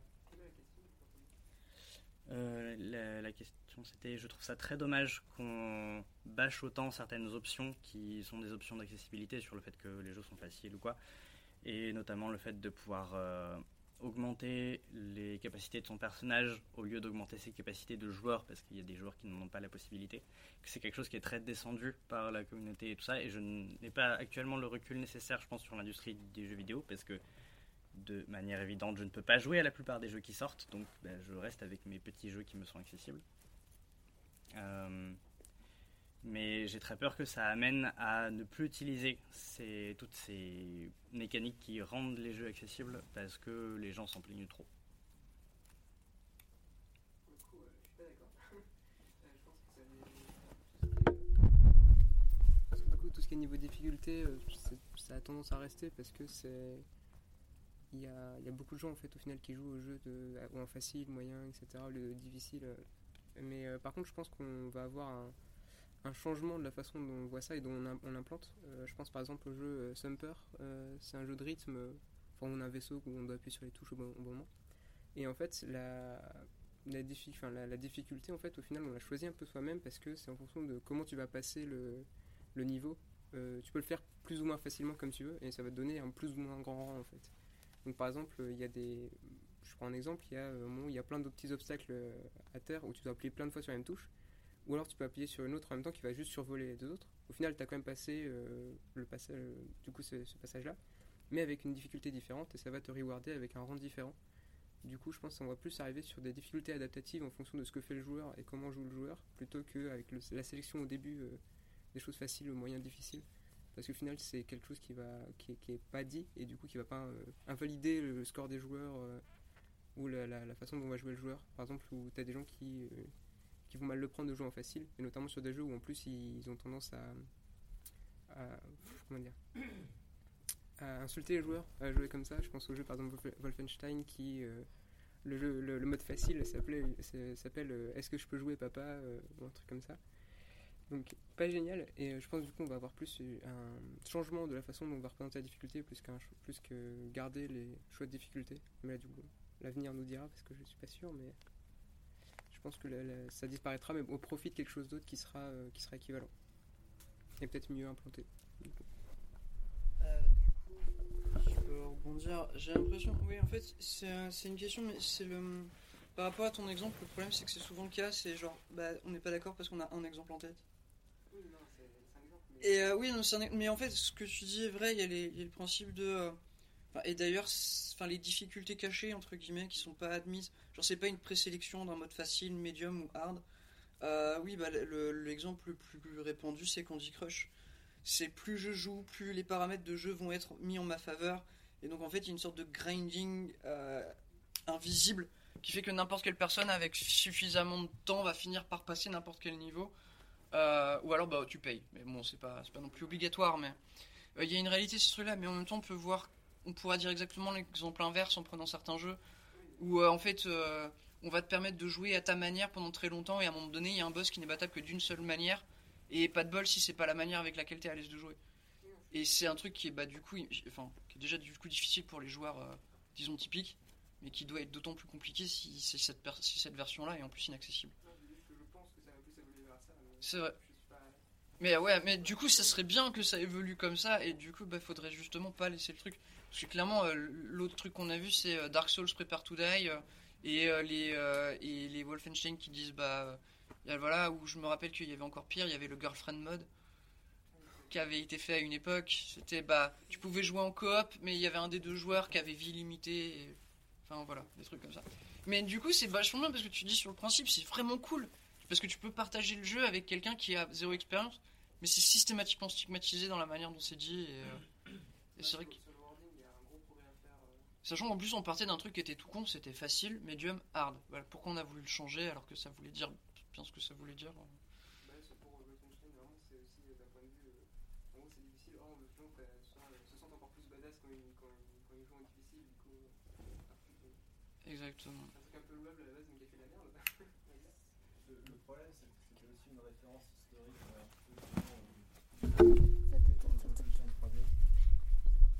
Et dans les, dans les Doom où c'était déjà, euh, c'était déjà comme ça, et c'est vrai que c'était malvenu à cette époque-là de vouloir faire la même chose. Enfin, à notre époque, de vouloir euh, retourner à cette ambiance un peu potage des années 90, quoi.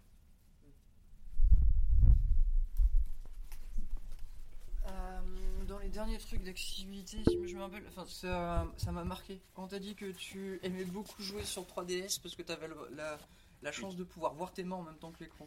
Oui, alors, là pour le coup, c'est euh, plus un truc qui est lié à ma maladie physique, mais euh, j'ai ce qu'on appelle presque pas de proprioception. Et la proprioception est un sens que l'on a au même titre que la vue, l'ouïe, le toucher. C'est euh, le sens de savoir où est son corps dans l'espace. Et je ne l'ai presque pas. Si je ferme les yeux, je, vais avoir énormément de mal à déterminer où sont, où sont mes membres. Je me repère principalement avec la vue et le toucher pour, pour compenser ça. Et le fait est que lorsque je regarde un écran et euh, que j'ai une manette dans les mains, c'est très compliqué pour moi de voir les deux. Et euh, c'est notamment ça qui me rend les QTE difficiles parce que je, ne- peux pas mémoriser où sont les. Je, ne mémorise pas euh, où, est X et où est A et, que c'est impossible pour moi. Mon cerveau ne peut pas traiter ça. Et sur 3DS ou sur Switch ou sur n'importe quelle, console qui a les boutons sur le même niveau que l'écran, ça annule ce problème parce que même si, même si c'est pas me concentrer sur les touches, j'ai mes mains qui sont en périphérie et je peux voir ce qu'elles font. C'est exactement, euh, c'est pour cette raison par exemple que je ne peux pas jouer avec un clavier souris parce que les, parce que je ne vois pas mes mains et parce que le, clavier est immense et parce que je me perds complètement dessus et qu'il n'y a aucun aucun repère visuel. J'ai essayé même de, de, de changer la couleur des touches euh, sur les claviers où on peut changer les touches et, euh, et même ça, euh, je, je finis quand même par regarder mes mains et les réajuster toutes les deux minutes parce que j'ai les mains qui partent euh, n'importe où et que c'est impossible de jouer comme ça.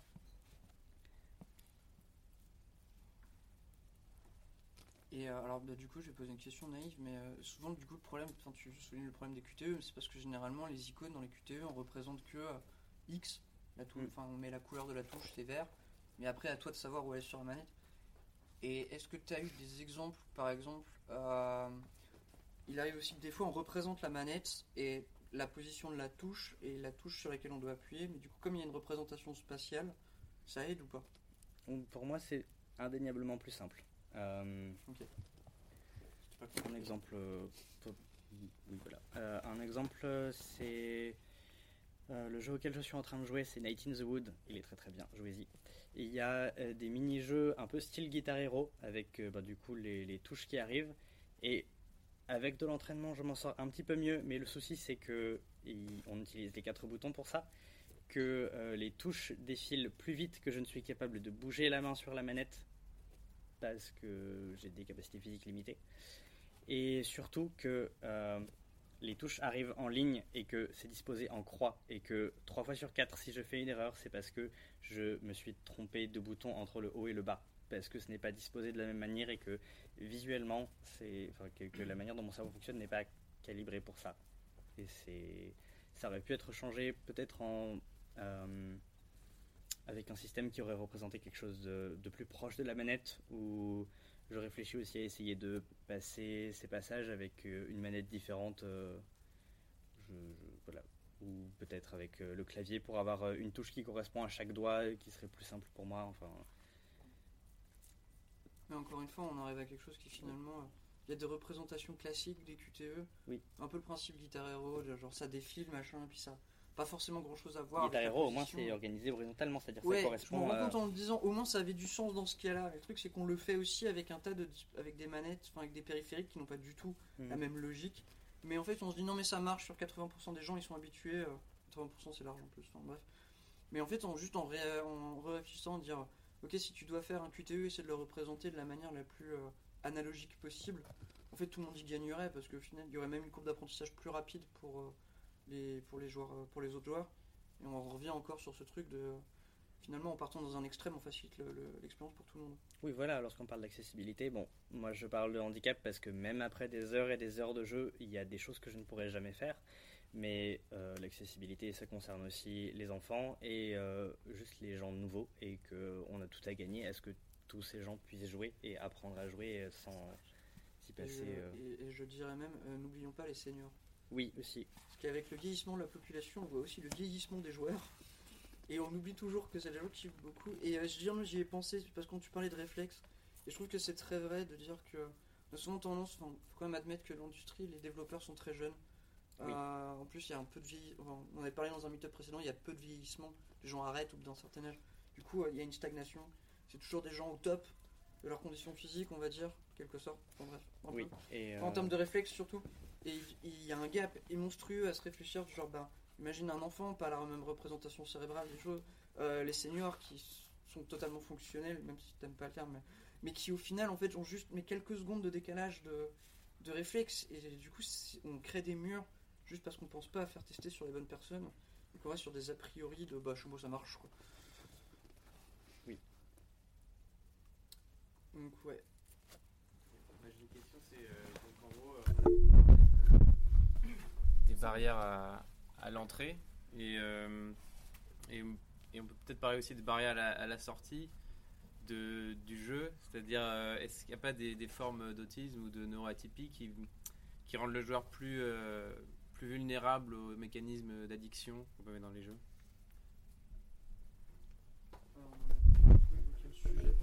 Est-ce que du coup c'est parce que c'est une bonne Euh, question? Je n'ai.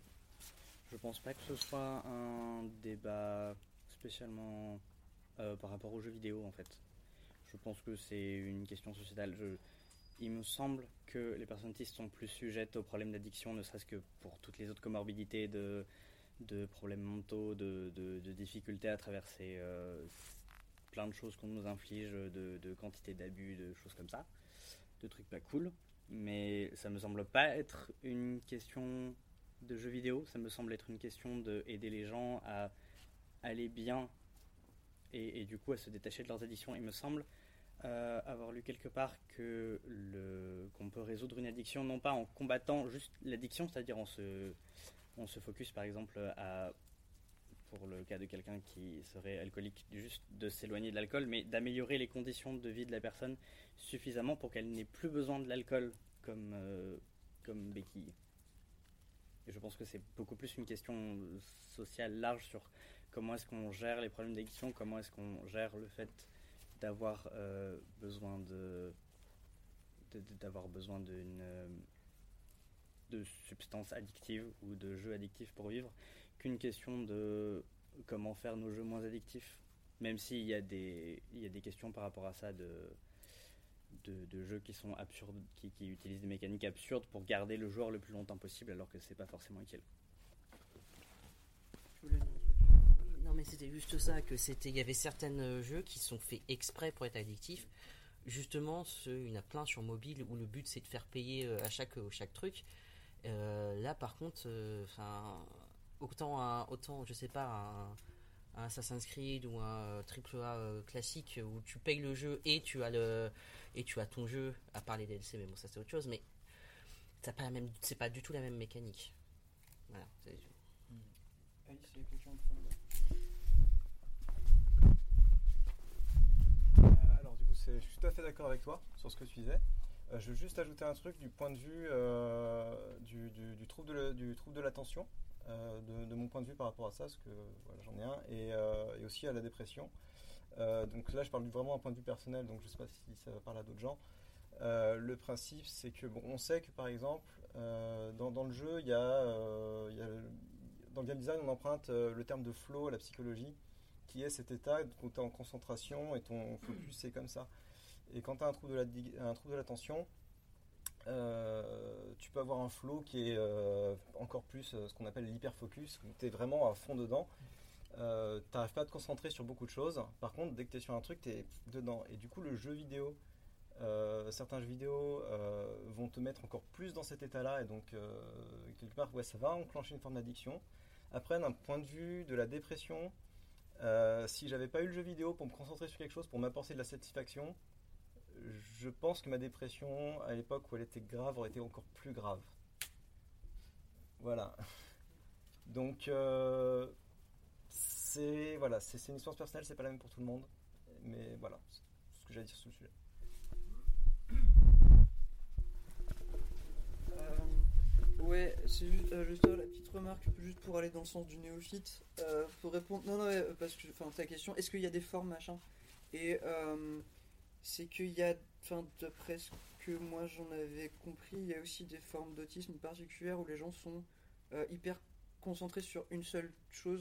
Je sais plus comment on appelle ça, mais il y a qu'un seul, ils ont qu'un seul sujet de conversation. Oh, ça s'appelle les intérêts restreints et Ouais. c'est pas spécialement une forme d'autisme, c'est enfin ça fait partie des paramètres Oui, ok. avec pardon. lesquels on compose, comme je parlais au début, et euh, ça ça, dépend des autistes. Il y en a Voilà, qui ont énormément de mal à se concentrer sur autre chose que leurs intérêts restreints. Et c'est, enfin, il me semble que- qu'il y a quelque chose comme 90% des autistes qui ont aussi un trouble de l'attention. Donc, euh, pas toutes les personnes avec un trouble de l'attention sont autistes, mais la plupart des autistes ont un trouble de l'attention. Et du coup, la plupart des autistes hyperfocus et, euh, et la plupart euh, des autistes hyperfocus sur des intérêts restreints. Et Non, en fait, je voulais juste le préciser parce que du coup, c'est vrai que quand on aborde le truc, la notion d'intérêt restreint, elle revient très rapidement, généralement, Mm. dans la documentation. Et du coup, oui, c'est ce qui pourrait faire penser que, ah bah, du coup, ils ont une forte tendance à l'addiction. Mais d'après ce que j'en avais compris, l'intérêt restreint, c'est que de toute façon, ça peut être tout et n'importe quoi. Oui. Donc, de toute façon, ça- genre, moi, j'avais lu le cas d'une personne qui est genre fan de train miniature. Oui. C'est son seul sujet dans la vie. Il, à côté de ça, il est comptable, tu vois. Mais c'est son seul sujet. Mais Ah, d'un je- coup, personne n'a jamais fait un truc du genre Ah, mais est-ce qu'il faut vraiment se poser la question des trains miniatures et de la manière dont c'est vendu En fait, c'est indépendant finalement de l'objet en lui-même. Oui, c'est ça. Je, je- je connais quelqu'un qui est expert comptable dans la vie et euh, sa passion dans la vie, c'est les bateaux. Mais est-ce que on parle de l'addiction aux bateaux? Non. Mais on parle je pense pas en de. parle pas assez, moi. On parle pas de Euh, ces gens qui dépensent des fortunes en cordage et euh, et, euh, Exactement. et, Et, puis, et en- qui. et que ça passe à la télé en plus, le Vendée Globe. Personne n'en parle. Voilà. Je- Bon, du coup, je, suppose que du- ça, ça redresse un peu le truc euh, dans notre de vue. Et oui, les, les intérêts restreints sont souvent euh, aussi un, un mécanisme de, de compensation euh, par rapport à toutes les difficultés qu'on peut vivre. Oui.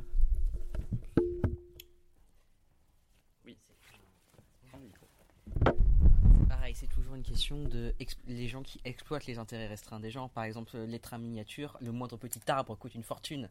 Et ils le savent très bien qu'il va toujours avoir des gens pour pouvoir acheter le petit arbre qui va avec, euh, avec le truc. Donc euh, c'est aussi ça le truc, c'est que t'as l'exploitation derrière quoi. Ouais, et ça, c'est. Euh, On avait pas mal fait le tour, je crois. À moins que tu, tu te rappelles de quelque chose qu'on a oublié. Hmm, non, je, je pense Est-ce que quelqu'un a une dernière remarque? On arrête là. Ok. Non. si, forcément. Euh, non, je voulais juste rajouter, d'une manière générale, euh, pour l'accessibilité, et c'est. euh, Enfin, ça, vaut pour beaucoup de choses, mais pour les jeux vidéo, c'est bien aussi. Euh, donner le plus de choix possible aux joueurs est toujours une bonne idée. Des gens qui se soucient de oui mais oui mais ensuite euh, le jeu va être euh, pas difficile comme je veux et le jeu va être oui je comprends l'importance de, de, de donner euh, un message et de euh, et, d'avoir euh, une, direction et un thème mais si le jeu est bien fait il n'y a pas besoin euh, de euh, d'imposer euh, un rythme ou même euh, une façon de jouer spécifique pour euh, délivrer le message, je pense. Euh, et puis même le principe d'un jeu, c'est de jouer.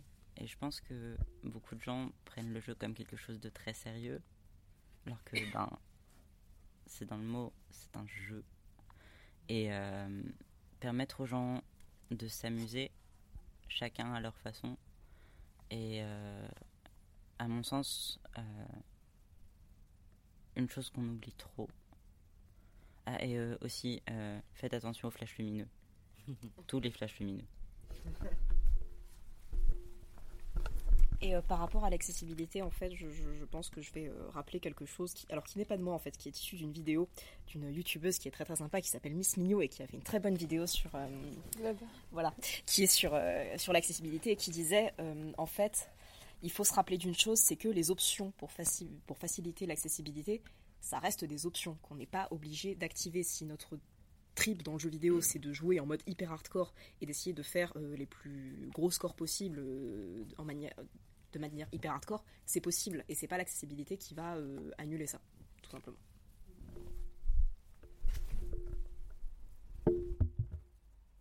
T'avais un truc? Non. Ok. Eh ben, je crois que c'était exactement la bonne remarque. Du coup, je vais juste conclure. C'était qu'en gros, euh, faites vos recherches, allez au-delà des stéréotypes, mais ça on le dit à chaque fois sur chaque sujet. Et prenez Euh, des consultants et payez-les. Voilà, allez voir, allez voir les, allez voir les, euh, allez voir les personnes concernées, euh, dédommagez-les pour le temps qu'elles passent à vous expliquer leurs problématiques, parce qu'au final, euh, elles vous rendent pas service, c'est votre boulot de leur rendre service. Euh, et en fait, les options d'accessibilité, toujours se rappeler que ben, en rendant votre jeu plus accessible pour certaines cibles, finalement, vous le rendez plus accessible pour tout le monde, donc vous avez absolument rien à y perdre. Et que dans tous les cas, si vous voulez euh, satisfaire des gens qui veulent des challenges particuliers, et ben rendez vos jeux customisables, parce que euh, on se rappelle tous d'une époque où les jeux sur PC, il y avait des menus où on pouvait absolument tout changer, et aujourd'hui ça a totalement disparu, et c'est con, parce que je pense que ça facilitait la vie de beaucoup de gens. Et qu'en fait ça coûte rien, parce que les gens qui veulent tel type d'expérience, et ben ils pourront toujours l'avoir, voire même ça leur permettra d'ouvrir des portes pour la rendre encore plus infâme, leur expérience, s'ils en ont envie. Et bah du coup, vous, encore une fois, en ouvrant, bah, vous faites plaisir à tout le monde. Euh, voilà, je pense que ça résume à peu près ce qu'on voulait dire. Et euh, pour toutes les euh, problématiques très, spécifiques avec les, les flèches lumineuses et tout, n'hésitez pas à aller parce qu'en fait, Internet c'est quand même assez fou. Il y a à peu près tout ce qu'on veut. Sur le sujet, il suffit juste de savoir ce qu'on cherche et, et de prendre le temps de le faire. Euh, voilà, donc je pense qu'on va euh, s'arrêter là. Euh, on a encore un peu de temps pour discuter euh, après, euh, en plus petit groupe si vous voulez, pour les gens qui le veulent. Bah, du coup, moi je voulais vous dire merci déjà à Kelvin d'être venu devant, et puis bah, à toutes les personnes du panel qui ont participé, et à ceux qui n'ont pas participé aussi. Merci d'être venu quand même. Voilà, c'était vraiment très chouette. Simon, t'avais un message. Yes, catapultage, merci. Petit message, yes, très rapide, deux minutes en fait. Je, faut que je parle comme, comme ça, merci. Plusieurs petites infos. Euh, c'est notre dernier meet-up de l'année, donc là on conclut un peu l'année. Merci. Scolaire. L'année scolaire, exactement. Merci à tout le monde d'être venu, ça fait plaisir. Et, euh, et nous, on va bosser cet été pour essayer de vous proposer de nouveaux contenus cool et des nouveaux meet-up pour la rentrée. On en profite pour dire que si vous avez envie de travailler sur des sujets, s'il y a des sujets qui vous tiennent à cœur, bah, Game Impact, on a toujours besoin de nouvelles ressources, puisque ben, forcément le temps qu'on passe, c'est le temps qu'on a disponible. Donc si vous avez le temps disponible pour venir nous aider, surtout, euh, n'hésitez pas. On peut déjà dire que les meet-up de la rentrée, ce sera sur le thème de euh, l'effondrement. Voilà, qu'est-ce qu'on a d'autre à vous dire? On a lancé un Tipeee, voilà, si vous Personne voulez. sait ce que ça veut dire, l'effondrement. Personne ne sait ce que ça veut dire l'effondrement, même moi. pas sûr mais mais c'est pour ça que je n'ai rien dit, parce que je ne savais pas. Euh, L'effondrement, c'est c'est genre tout ce qui est co- collapsologie, voilà, je le dis en anglais, peut-être ce sera plus pratique. C'est l'idée de dire que, en gros, notre civilisation, euh, en termes d'écologie, si on continue à faire un peu n'importe quoi, elle va s'effondrer, euh, et donc arriver à un point de non-retour. Et comment est-ce qu'on fait pour vivre à partir de ce point-là C'est ça, grosso Ouais, modo. et il y a aussi justement, euh, qu'il y avait cette notion que souvent dans la science-fiction, quand on parle du futur, euh, c'est dramatique, c'est horrible, c'est post-apocalyptique, et que là c'est aussi de l'occasion de réfléchir à des, bah, les prochaines utopies, en fait, au final. Ouais. C'est de se dire, ok, comment on peut changer et comment en fait ça peut être encore plus cool le futur, plutôt que juste tous vivre dans des caves avec des hommes rats.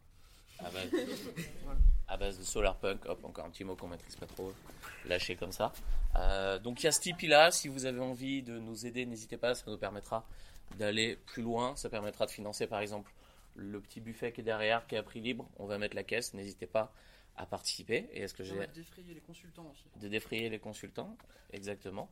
Et euh, qu'est-ce que qu'est-ce que qu'est-ce que j'en ai d'autres trucs à dire? Ou genre à l'année prochaine, À la rentrée. À la rentrée.